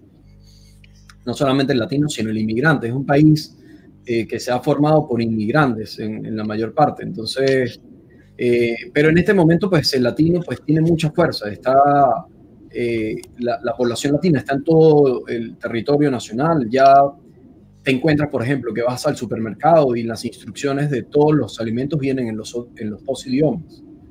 Ya los encuentras tanto en español como en inglés. Entonces eso ya te da como una medida de que dices, bueno, si lo están sacando ya en, en español es porque ya están tomando en cuenta al, al al, sí, al migrante y, a la cantidad de población de habla hispana que hay dentro del país. Eh, entonces, bueno, eso sucedió como por tres meses aproximadamente, que estuvieron llegando todos esos panfletos a las casas como recomendando eh, las medidas que debías tomar y, anunciándote qué era lo que estaba pasando y, cuáles eran las medidas que estaba tomando el gobierno en contra de, los inmigrantes. Eh, pero en el momento que, pasó, que entró la pandemia, eso como que se congeló y se enfocó todo en el tema de la pandemia. Pero eh, por lo que se pudo escuchar en las campañas, la campaña de Trump cambió con los inmigrantes, obviamente, porque se dio cuenta que los inmigrantes era un voto bastante representativo para las elecciones, eh, más que todo los mexicanos. Eh, y luego, eh, pero los demócratas sí, sí han estado como que apoyando de alguna manera y tienen como algunos planes para, para poder como legitimar más eh, a todos esos inmigrantes que están actualmente eh, de manera ilegal en los Estados Unidos, que son muchos. muchos, por ejemplo, de México cruzan por el borde por, por, por formas que ni nos imaginamos. Eh, porque pagan a, los famosos coyotes para pasar por túneles o por ríos. Eh, muchos mueren en el, en el paso de, de, poder entrar a los Estados Unidos y bueno, una vez que llegan acá, es como que empiezan a trabajar eh, y empiezan a, a, llevar una vida, pero no pueden volver a México, tienen que quedarse dentro, dentro de los Estados Unidos. Algunos toman la decisión de volver eso conocí a un par de mexicanos el año pasado que me contaban que tomaban la decisión de volver y vuelven a pagar a los coyotes para volver a pasar de la misma manera, arriesgando toda su vida para volver a pasar por acá. La verdad que es un tema bastante, bastante profundo eh, y, que tiene mucho de qué hablar. Eh, Y bueno, es bastante fuerte, ¿no? Es lo que yo eh, hablaba con ellos, que, que, a veces el local, o, bueno, uno cuando es local eh, y no le ha tocado o no se ha puesto como en la posición de la persona que está inmigrando, uno no entiende por qué esa persona está llegando ahí. Mucha gente lo ve como que está llegando... Invasión. sí, como invasión, pero hay veces que es como que no tuvo otra alternativa.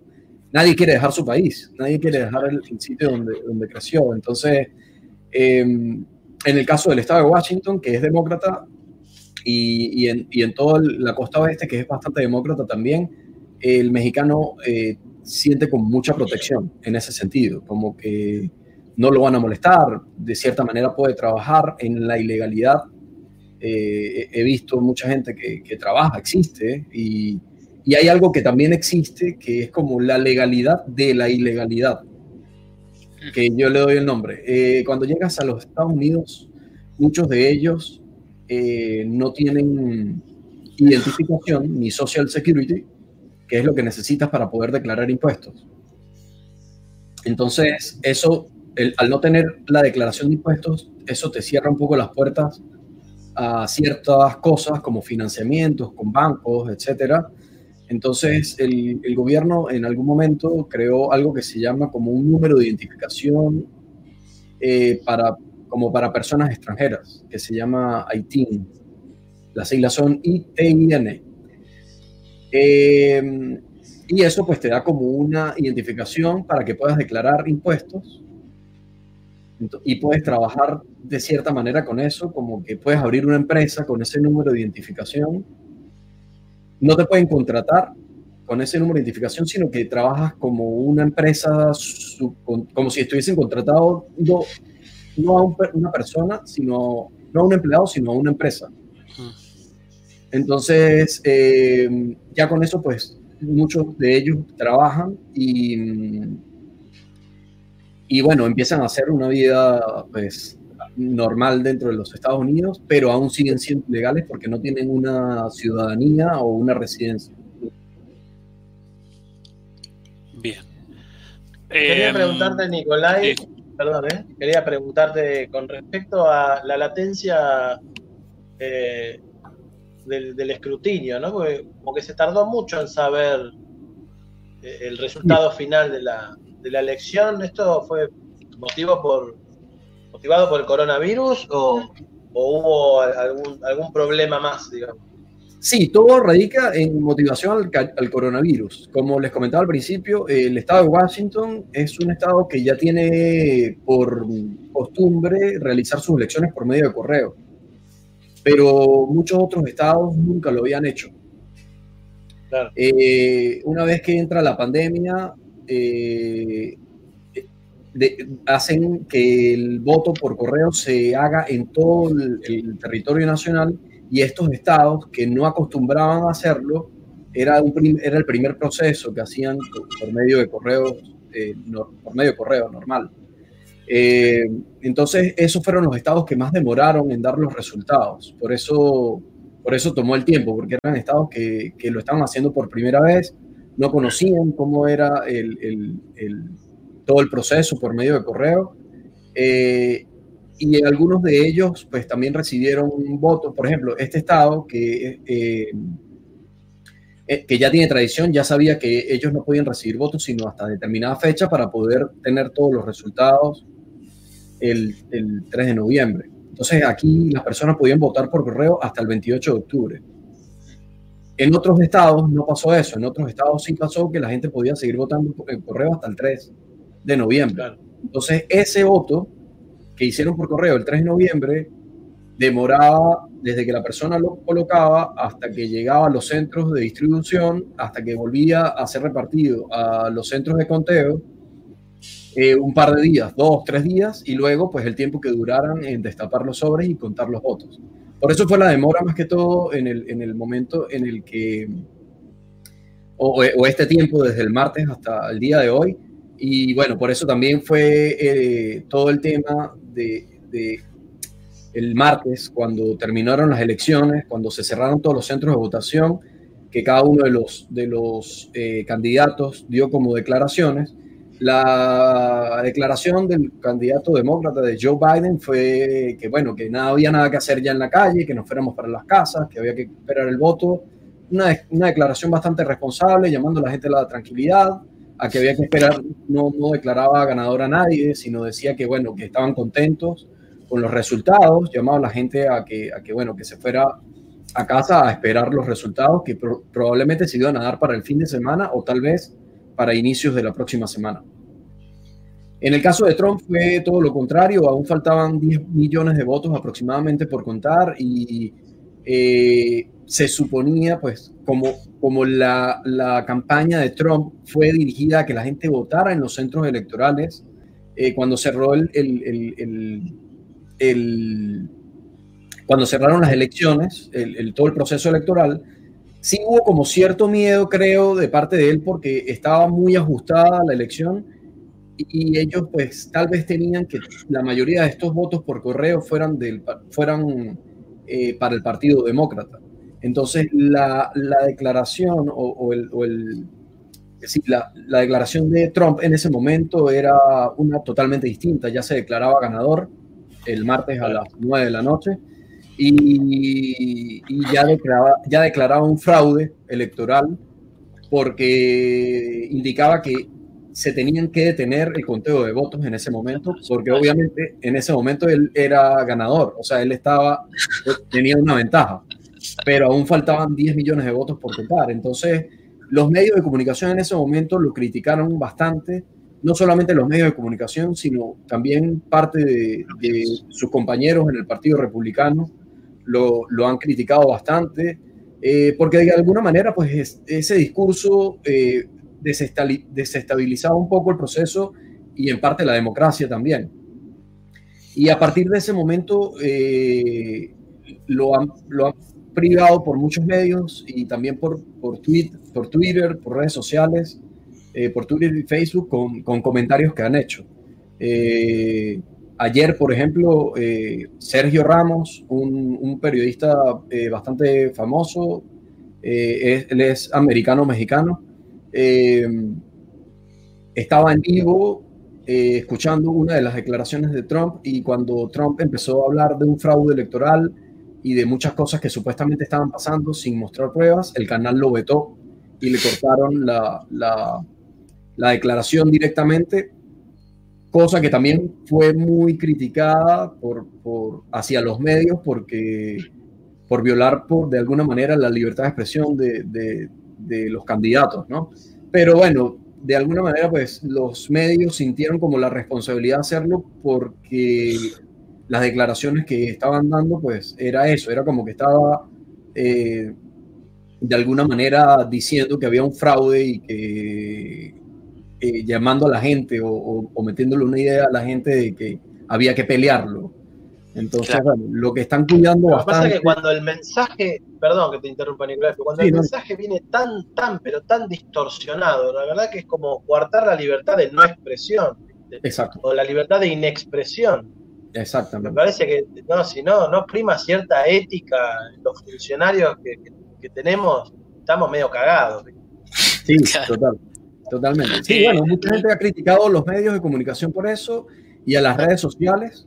Eh, en la mayoría, obviamente, gente que apoya a Trump porque, porque le han cortado la, la comunicación prácticamente, prácticamente. Incluso Twitter ya le ha bajado varios tweets que ha hecho. Creo que van como 10 tweets que se los han eliminado porque son tweets en donde llama a, a eso, pues, a, a, que la gente se, se moleste porque supuestamente hay un fraude, pero no hay pruebas. Entonces, esas son cosas que ya él debe hacer por medios eh, como la Corte Suprema de Justicia, que ya, ya lo, lo, han estado haciendo, y hasta que no se demuestre que hay con pruebas que en realidad hay un fraude, no se podría eh, lanzar una noticia así por un medio de comunicación que llega a tanta gente, ¿no? Em, ¿Hay algún temor en la sociedad o en los medios de que pase algo, digamos, a partir de esto, digo, teniendo en cuenta un poco, no, no, no sé si la locura, pero como, como este nivel de, de, absurdo, digamos, de este personaje, digo, ¿hay, hay algún temor eh, por parte de la sociedad de que tanto sus seguidores como él puedan llegar a, dar una estocada final antes de irse que, pueda desestabilizar algo? Eh, antes de que comenzaran las elecciones sí había bastante temor, pero con el, con el paso de los días como que ha bajado bastante y la gente ha estado bastante tranquila y bastante confiada con, con, todo lo que está sucediendo y con, y con el proceso del, de, de todo el sistema electoral. Entonces, como que ya todo está un poco más, más tranquilo. Por lo menos acá en el estado de Washington está bastante tranquilo. Eh, por ahí he hablado con otras personas que también están en algunos estados donde ganó Trump y me han comentado que la gente ha estado tranquila, que sí hay como ciertos sitios en donde ha salido la gente a protestar, pero nada agresivo, han sido protestas pacíficas y nada por qué alarmarse. Bien. Eh, Nicolai, te agradecemos muchísimo. Ya te, tuvimos 50 minutos. Le, hicimos perder medio domingo a, Nicolai. Medio sábado, digo. Medio sábado. ¿Cómo está el clima ahí? ¿Está, está frío? Está frío. Ya estamos entrando. Bueno, estamos media, mitad de otoño ya y ya hoy estamos en 9 grados. Está ya. Ah, acá en Seattle llueve mucho. Es una ciudad en la que llueve mucho y bueno, está bajando la temperatura, pero bueno, por suerte acá no baja tanto. Acá no, para estar tan arriba, no llegamos a, bajo cero, sino creo que seis días, siete días. El invierno pasado tuvimos cinco días de nieve nada más y ah. ya después. Sí, es bastante tranquilo. Es muy parecido al clima de Buenos Aires en el invierno. En el verano sí es un poco menos caluroso. Bien. Bueno, te, te agradecemos. ¿Cómo? Digo, con la diferencia que nieva. la diferencia que es mucho más seco que Buenos Aires. Exactamente, es más seco, es mucho más seco y cae nieve un par de días. Cae nieve, bueno, este año, este último invierno fueron cinco o seis días, y, pero en dos, dos, el otro invierno, el anterior a este, el del 2019, que hubo una oleada de frío, sí me cuenta la gente que nevó como por 15 días y bueno, fue un caos total acá en la ciudad porque la ciudad no está preparada para esas nevadas. Entonces, sí fue caos. Pero ahorita estamos bien todavía, acostumbrándonos a este, este el mes más fuerte. En el que tenemos una, de las últimas preguntas, ¿qué, qué extrañas de, de Buenos Aires? muchas cosas, de verdad que muchas cosas. Eh, esa es una pregunta que, que, pega bastante porque eh, bueno, en Buenos Aires estuve cinco años, hice muy lindas amistades en Buenos Aires. Eh, el mate, obviamente, lo extraño muchísimo. y bueno, emigrar de salir de Venezuela fue un, un, paso bastante fuerte porque es como que sales y ya con la, con la idea de que no puedes volver. Y luego volver a repetirlo en Buenos Aires fue bastante fuerte también. Y bueno, este ha sido un año de, de asimilarlo, de volver a comenzar nuevamente en un país nuevo y, bueno, se extraña la amistad, se extraña mucho la idiosincrasia de, del argentino, que de cierta forma, con sus diferencias, es muy, muy similar a la, del venezolano. Somos latinos todos y, ese, ese acercamiento que hay entre nosotros, pues se vive también en, en toda Latinoamérica, se vive y aquí no existe.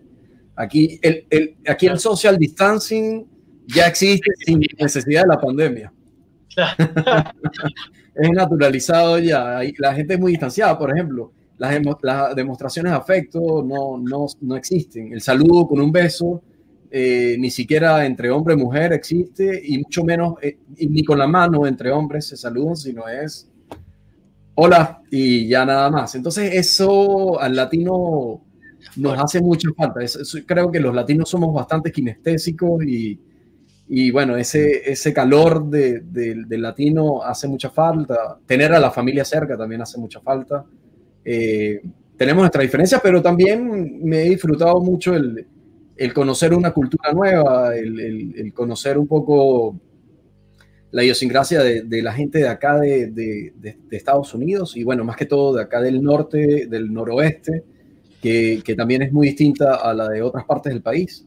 Y ha, sido lindo, he conocido gente muy linda también, así que bueno, se extrañan muchas cosas, pero por otro lado, pues se agradecen también otras de, de, llenarse de, pues, ese conocimiento de, que te, te ofrece el, el, estar en otra cultura nueva, ¿no? Así que bueno, sí, eh, no, Buenos Aires, la ciudad, los teatros, los conciertos, muchas cosas se extrañan de Buenos Aires.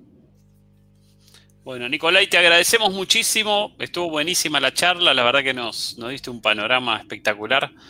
Eh, somos privilegiados de poder tener un, corresponsal ahí en, Estados Unidos en estos momentos. Así que bueno, muchísimas gracias. Te invitamos a seguir disfrutando del sábado, que ahí todavía es tarde, puedes salir, puedes hacer cosas. Te mandamos un abrazo enorme. Muchísimas gracias a ustedes y estamos por acá, estamos en contacto. Cuando quieras. Gracias, amigo. Chao. 10 puntos. Abrazo, hermano. Igualmente, abrazo a todos ustedes. Muy bien, espectacular la, charla con eh, Nicolai desde Seattle, en los Estados Unidos, trayéndonos un poco. Eh, Billy, estás, eh, te está llegando información de cancha de River. por favor, ¿cómo va el partido en este momento? 1 a 0 gana River. Gol de, la Cruz. 1 a 0, 1 a 0 gana River. Em, seguimos entonces con. Qué impresionante la charla. Se nos hizo un. sí, sí, sí, casi, toda, casi todo el programa nos ha llevado esta charla, pero ha valido la pena. Nos, nos dejó un panorama eh, muy claro de lo que pasó eh, en Estados Unidos y de lo que va a pasar todavía. Eh, la noticia, quizás la noticia de la arena es el cambio de etapa. ¿Se terminó la cuarentena ya? Se fue el, se fue el COVID, se fue el coronavirus. Pasamos, sale, sale Aspo, entra Dispo.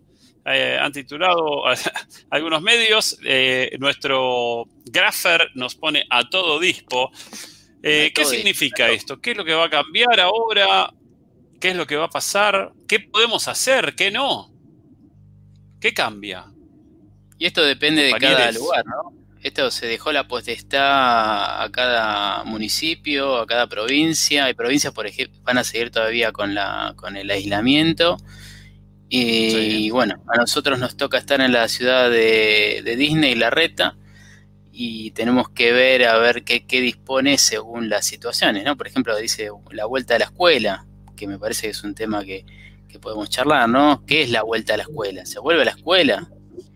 A ver, eh, eh, claro, lo, que corresponde al disco es que pueden llegar a ser, se pueden hacer, se habilitan los trabajos, todos los trabajos, la circulación, o sea, vos no tenés que cargarte en, la aplicación Cuidar para circular, o sea que la aplicación Cuidar, calculo que todos lo usaron, y eh, había que colocar la temperatura que uno tenía y diversas cosas. Este, y digamos, cuando la parte, la etapa ASPO era más importante, había que colocar qué era lo que ibas a hacer, por qué salía, digamos, ¿no? O sea que, digamos, se habilita toda la cuestión de, de trabajos, pero, por ejemplo, la circulación en medios públicos no, tiene que ser esenciales eh, las personas que trabajen y que se muevan en un, en un medio público, ¿no? De transporte, estoy hablando. Perfecto. Exactamente. Habrá mayor flexibilidad en reuniones sociales, se van a poder juntar eh, hasta 10 personas. ¿sí? Esto es la gente estaba esperando este permiso, aparentemente, para juntarse. ¿sí? Eh, actividades deportivas. No, en realidad lo que, lo que va a haber un incremento ahora, si el permitido es 10, seguramente se juntarán 50. Claro. Vamos como ahí. Tal cual. Actividades deportivas grupales. Funciona un poco así la norma. Eh, en Argentina. En Latinoamérica, ¿no? Vos podés decir prohibido 5 porque sabés que van a ir 15 o 20. Por otro lado, vuelve el fútbol 5. Vuelven las canchitas de fútbol 5, que la gente estaba desesperada. Van a poder habilitar las actividades deportivas grupales hasta 10 personas. Así que solo 5 contra 5, sin árbitro eh, y sin los vestuarios también. Así que cada uno se va a duchar a su casa. A bañarse a, a bañarse a casita. Eventos públicos con capacidad limitada. ¿sí? Aprobaron los espectáculos al aire libre hasta 100 personas va a poder haber hasta 100 personas de duración máxima de 90 minutos y en horarios no pico, o sea, después de las 6 de la tarde. Eh, más clases presenciales. Eh, lo, gracioso es que informan el viernes que a partir del lunes vuelven las clases y a las escuelas no les informaron aún. Entonces, eh, eh, esperan que los padres lleven a los pibes y los dejen en la puerta esperando que la escuela decida abrir. No entiendo muy bien cómo es. Fue rarísimo, porque hubo como una primer, o sea, como el comunicado fue primero a la prensa y después fue a, las supervisiones distritales escolares, ¿no? Exactamente, sí, así se acostumbra. Diego López, querías agregar algo. No, iba a agregar justamente que eh, particularmente eh, en lo que corresponde a provincia de Buenos Aires, yo sé que ustedes son muy, muy porteños, pero la provincia de Buenos Aires nos hizo presentar eh, planes y tuvimos reunión de inspectora el día viernes con las inspectoras y nos recomendaron francamente que sea menos que les resultara muy fácil abrir la escuela, que bueno, ya cada, cada equipo directivo tiene la responsabilidad, pero que no se haga, porque realmente es para, para actividades lúdicas, eh, dependiendo de la cantidad de metros cuadrados que tiene la escuela, nosotros tenemos 5 hectáreas, así que 50.000 metros cuadrados podría llegar a ser. Dicen que hasta tres grupos en continuo, de hasta 10 pibes, ¿sí? los, los grupos de 10 son con los pibes, porque también le preguntaban, ah, siempre hay preguntas como, ¿contando al docente o sin el docente? ¿Sí? En tanto que en la otra institución de trabajo, eh, la, ciudad de Buenos Aires nos habilitó los cursos y bueno, estamos a la espera de hacer los días, las últimas dos semanas de noviembre, un, también un cierre simbólico, donde van a ir a tomar evaluaciones, porque digamos que el protocolo, más allá de que estemos en situación de dispo, es bastante difícil de coordinar respecto de eh, los grupos de 10, por ejemplo, no sé, una escuela secundaria, cuatro divisiones tiene, o sea que puede tener fácilmente 100 pibes. Dividirlos de a 10, que no se repitan los horarios, que no, se no coincidan con los ingresos de escuelas eh, primarias en la zona, más en capital, que ahí la concentración de colegios es mucho más importante. Bueno, o sea, la verdad es que es bastante compleja eh, tomar esta decisión. La verdad hubiera sido bastante más sensato. Sabemos que para los medios, tanto de, eh, digamos, de la provincia de Buenos Aires como de la ciudad de Buenos Aires, esto es para la tribuna, lo de abrir las escuelas. Realmente es esa, porque realmente nos, que hubieran convocado al personal para ir diagramando una apertura para febrero, hubiera sido más, un poco más sensato, diagramando los lugares y demás. vuelven, vuelven la sala de 3 y de 4, ya volvió sala de 5, íbamos a tener, íbamos a tener entrevistada, pero se nos cayó eh, sobre la hora porque tuvo, parece algo más importante que hacer, eh, pero va a estar, se comprometió a estar el próximo sábado. Eh, vuelve en la sala de 3 y de 4 para actividades lúdicas en escuelas que tengan espacio al aire libre. También de segundo a sexto grado, también actividades solamente lúdicas en espacios al aire libre y de la misma manera de segundo a cuarto año de la escuela secundaria, también de la misma manera, o sea que depende cada escuela. O sea, los chicos que tuvieron la suerte de ir a una escuela que tiene espacio al aire libre tendrán revinculación y los otros chiques no más o menos para que tengan en cuenta el, último nivel, de, o sea, el último año de cada nivel, cada nivel ustedes lo tienen claro, hay cuatro niveles en la educación eh, pública, en la educación argentina, no hay pública y privada. Este, entonces, eh, lo que corresponde eh, es que cada, cada último año puede llegar a tener un encuentro semanal y el resto de la escuela un encuentro mensual. Estamos en noviembre, ¿no? Sí, sí, sí, claro. Y, ya está confirmado que las clases terminan el 17 de diciembre sin extensión porque aparentemente, eh, en otra idea brillante del gobierno de la ciudad, eh, las clases comenzarían el próximo 17 de febrero y los docentes se reintegrarían el 8 de febrero haciendo una violación de lo que figura en el estatuto docente que marca 30 días de licencia a partir del día primero de enero. O sea que lo que se va a hacer es terminar antes las clases eh, para que vuelvan los docentes el día 8 de febrero a las escuelas.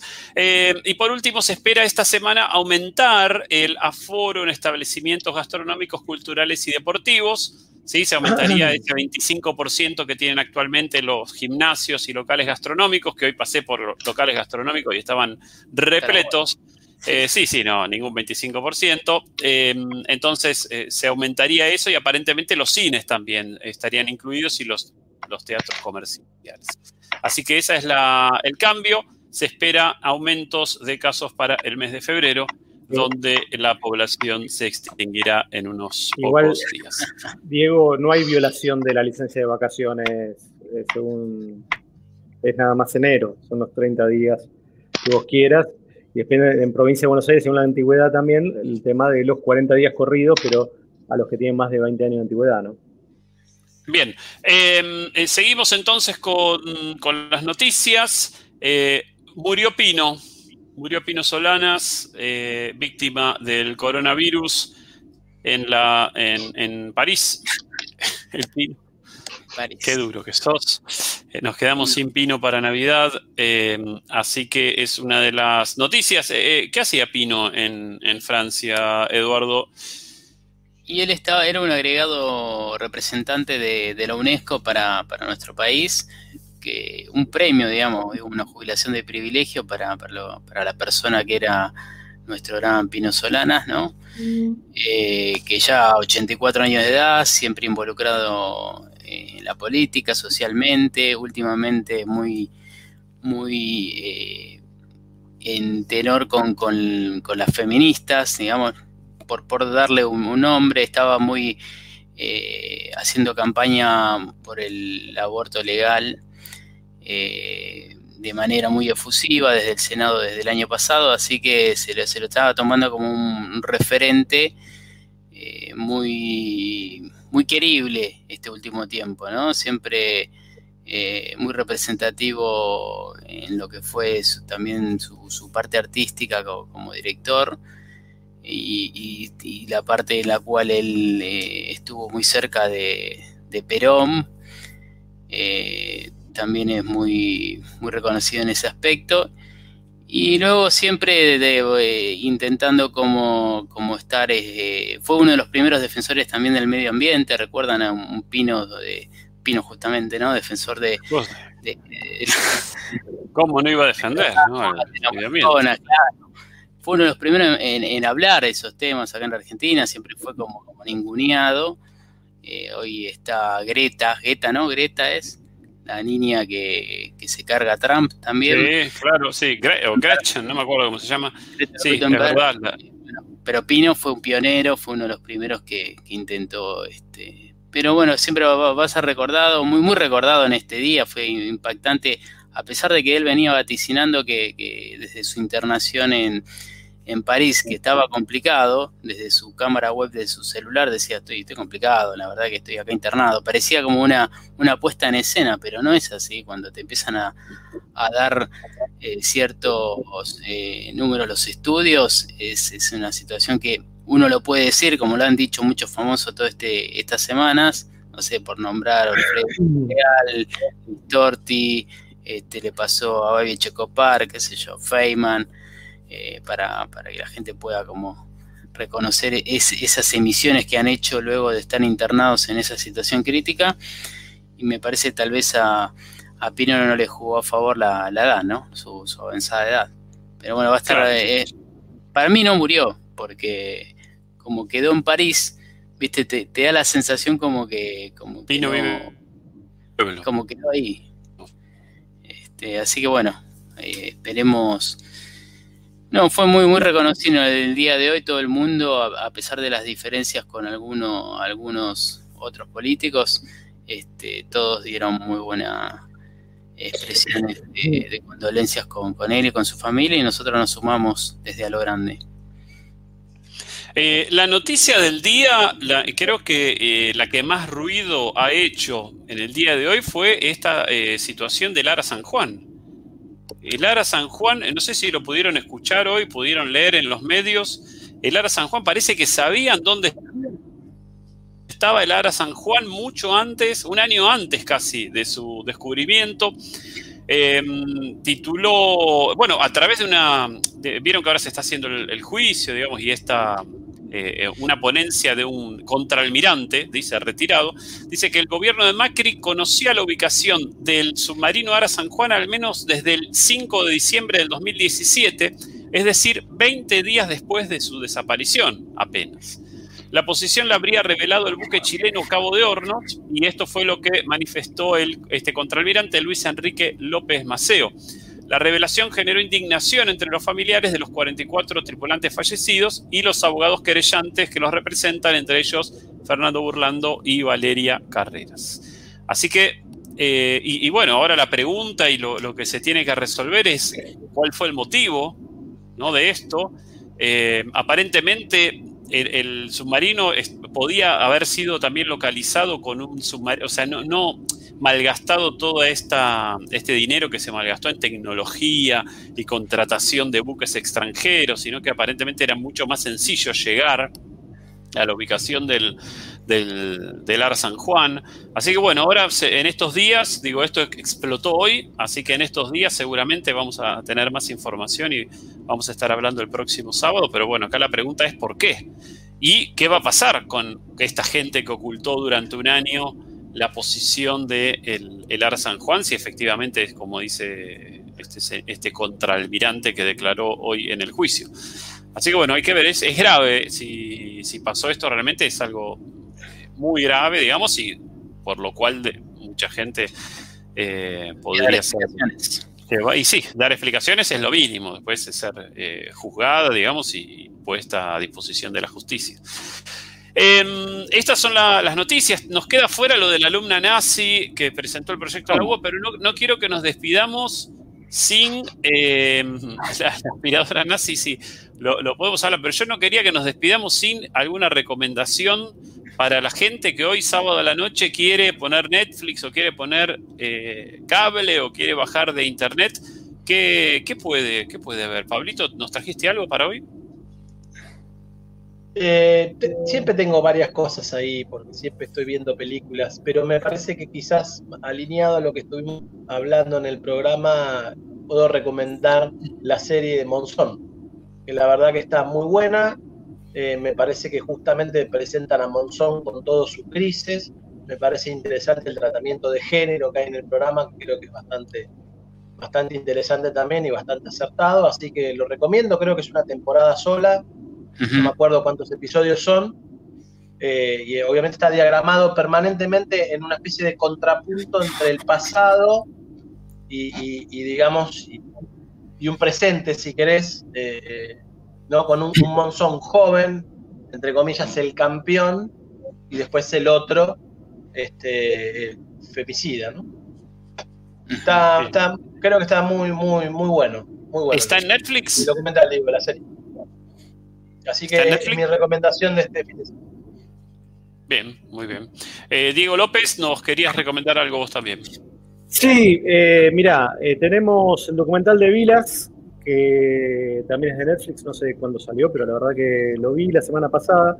Este, bastante bien, está, está todo el reclamo, que toda investigación que hizo un periodista respecto al manejo de los rankings del ATP. La verdad que lo que contempla es que realmente lo contaban como querían, el ranking del ATP, y tuvo un año que fue en el 75, que Vilas en teoría durante unas cuantas semanas hubiera quedado número uno y en realidad eh, justamente el manejo del ATP no lo quiso y los reclamos posteriores, siendo que a algunas tenistas, o una tenista australiana, se le, se, le dio como luego de 30 años el reconocimiento, no lo, no lo quiere reconocer a Vilas en esa situación. La verdad que no me... A ver, Vilas es un personaje que no sé, la verdad no me despierta demasiado interés, pero el documental estuvo bastante bueno, así que creo que, está bastante bien hecho. Y después, bueno, lo que sí, que estamos justamente de estreno en estreno, es el Mandaloriano de, Star Wars, que mm, tenemos ya el segundo capítulo, esta semana, este jueves, todos los jueves se estrena. Eh, hay varias, varias formas de poder verlo, la verdad que sigue manteniendo un nivel ¿Pero ¿Por dónde lo ves? porque estás, lo estás viendo por la plataforma de Disney, porque es como una plataforma nueva, ¿no? Sí. Sí, no, no, no, lógico que no lo veo por ahí. Este, después te ah, cuento. Pillín, pillín. Te cuento. No, bueno. Mirá vos. Eh, sigue manteniendo realmente lo que es este ese espíritu medio western. O sea, volvieron un poco a decir, a ver, ¿qué, qué era lo que motivaba la, serie de la, película La Guerra de las Galaxias. Era un ambiente de ese estilo, entre otras cosas, ¿no? Y la verdad que se vuelve interesante, sigue manteniendo lo que fue la primera temporada, eh, los capítulos este, están muy bien logrados, el tema de imágenes es extraordinario, y, bueno, la verdad que es muy buena serie, el, Mandaloriano, que para los que no sepan es la raza de la raza, la creencia en teoría de, Boba Fett. En realidad Boba Fett el credo, ¿no? Es un credo. credo, ¿no? Porque parece como una especie de secta religiosa. Claro, es un credo, es un credo. This is the way. Claro, exactamente, es este camino. Y bueno, y tiene, tiene, un personaje así, viste, eh, gracioso que es eh, Baby Yoda, que es un, una, un, este, un, extraterrestre de la raza de Yoda, chiquitito, y para vender muñecos, este, del tamaño de un paquete de yerba mate, más o menos, y es muy tierno. En este capítulo se come los huevos de, bueno, de un personaje que tiene que trasladar al mandaloriano, que es medio anfibio el personaje. Este, muy bueno, la verdad que los capítulos siguen siendo atrapantes y entretenidos. Buenísimo. La pregunta es, el mini Yoda, ese Yoda bebé que aparece en el Mandaloriano, ¿es el Yoda que posteriormente entrenará a Luke Skywalker o es otro Yoda? No, no, eh, la serie eh, se ubica luego de luego del regreso del Jedi cinco años. Ah, cinco años, exactamente cinco años. Cinco años y un día, un día. Pero eh, básicamente es eso. Y bueno, digamos, tenés que restos del imperio quedaron por todos lados, la república es que no llega a todos, no llega a todos.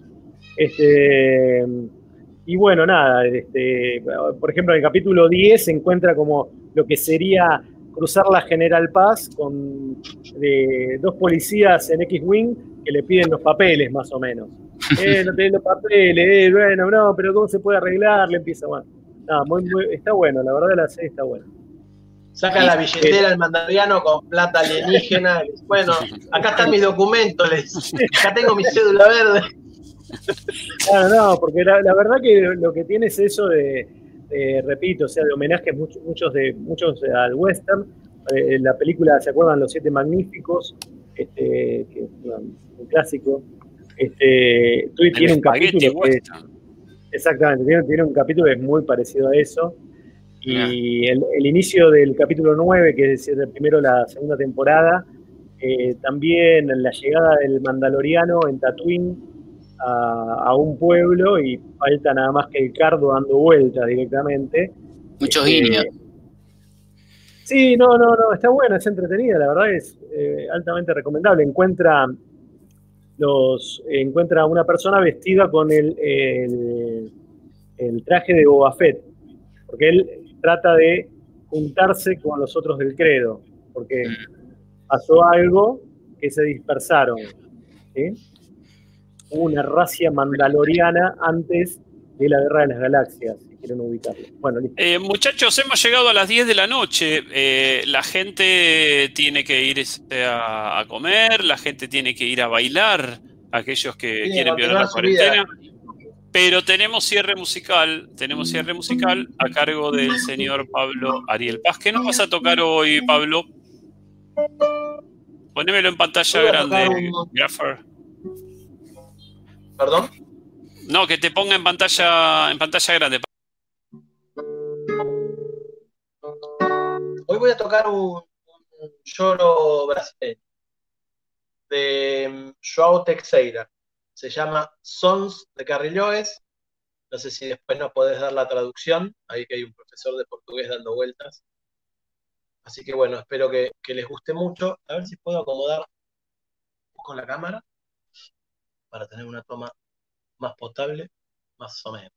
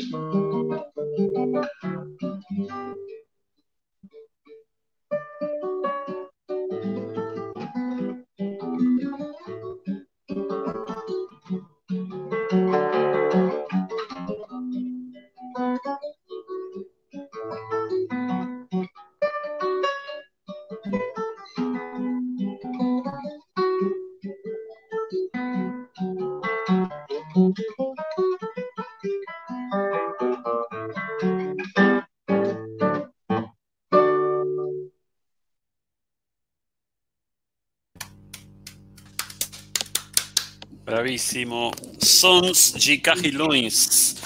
Eh, bien pronunciado. Un cajilão es esto. Lo busqué porque no, no sabía que era. Es este instrumento. Perdón, perdón. Es ese instrumento. Entonces, el título de la música es Sonido de ese instrumento que aparece. Un cajilão.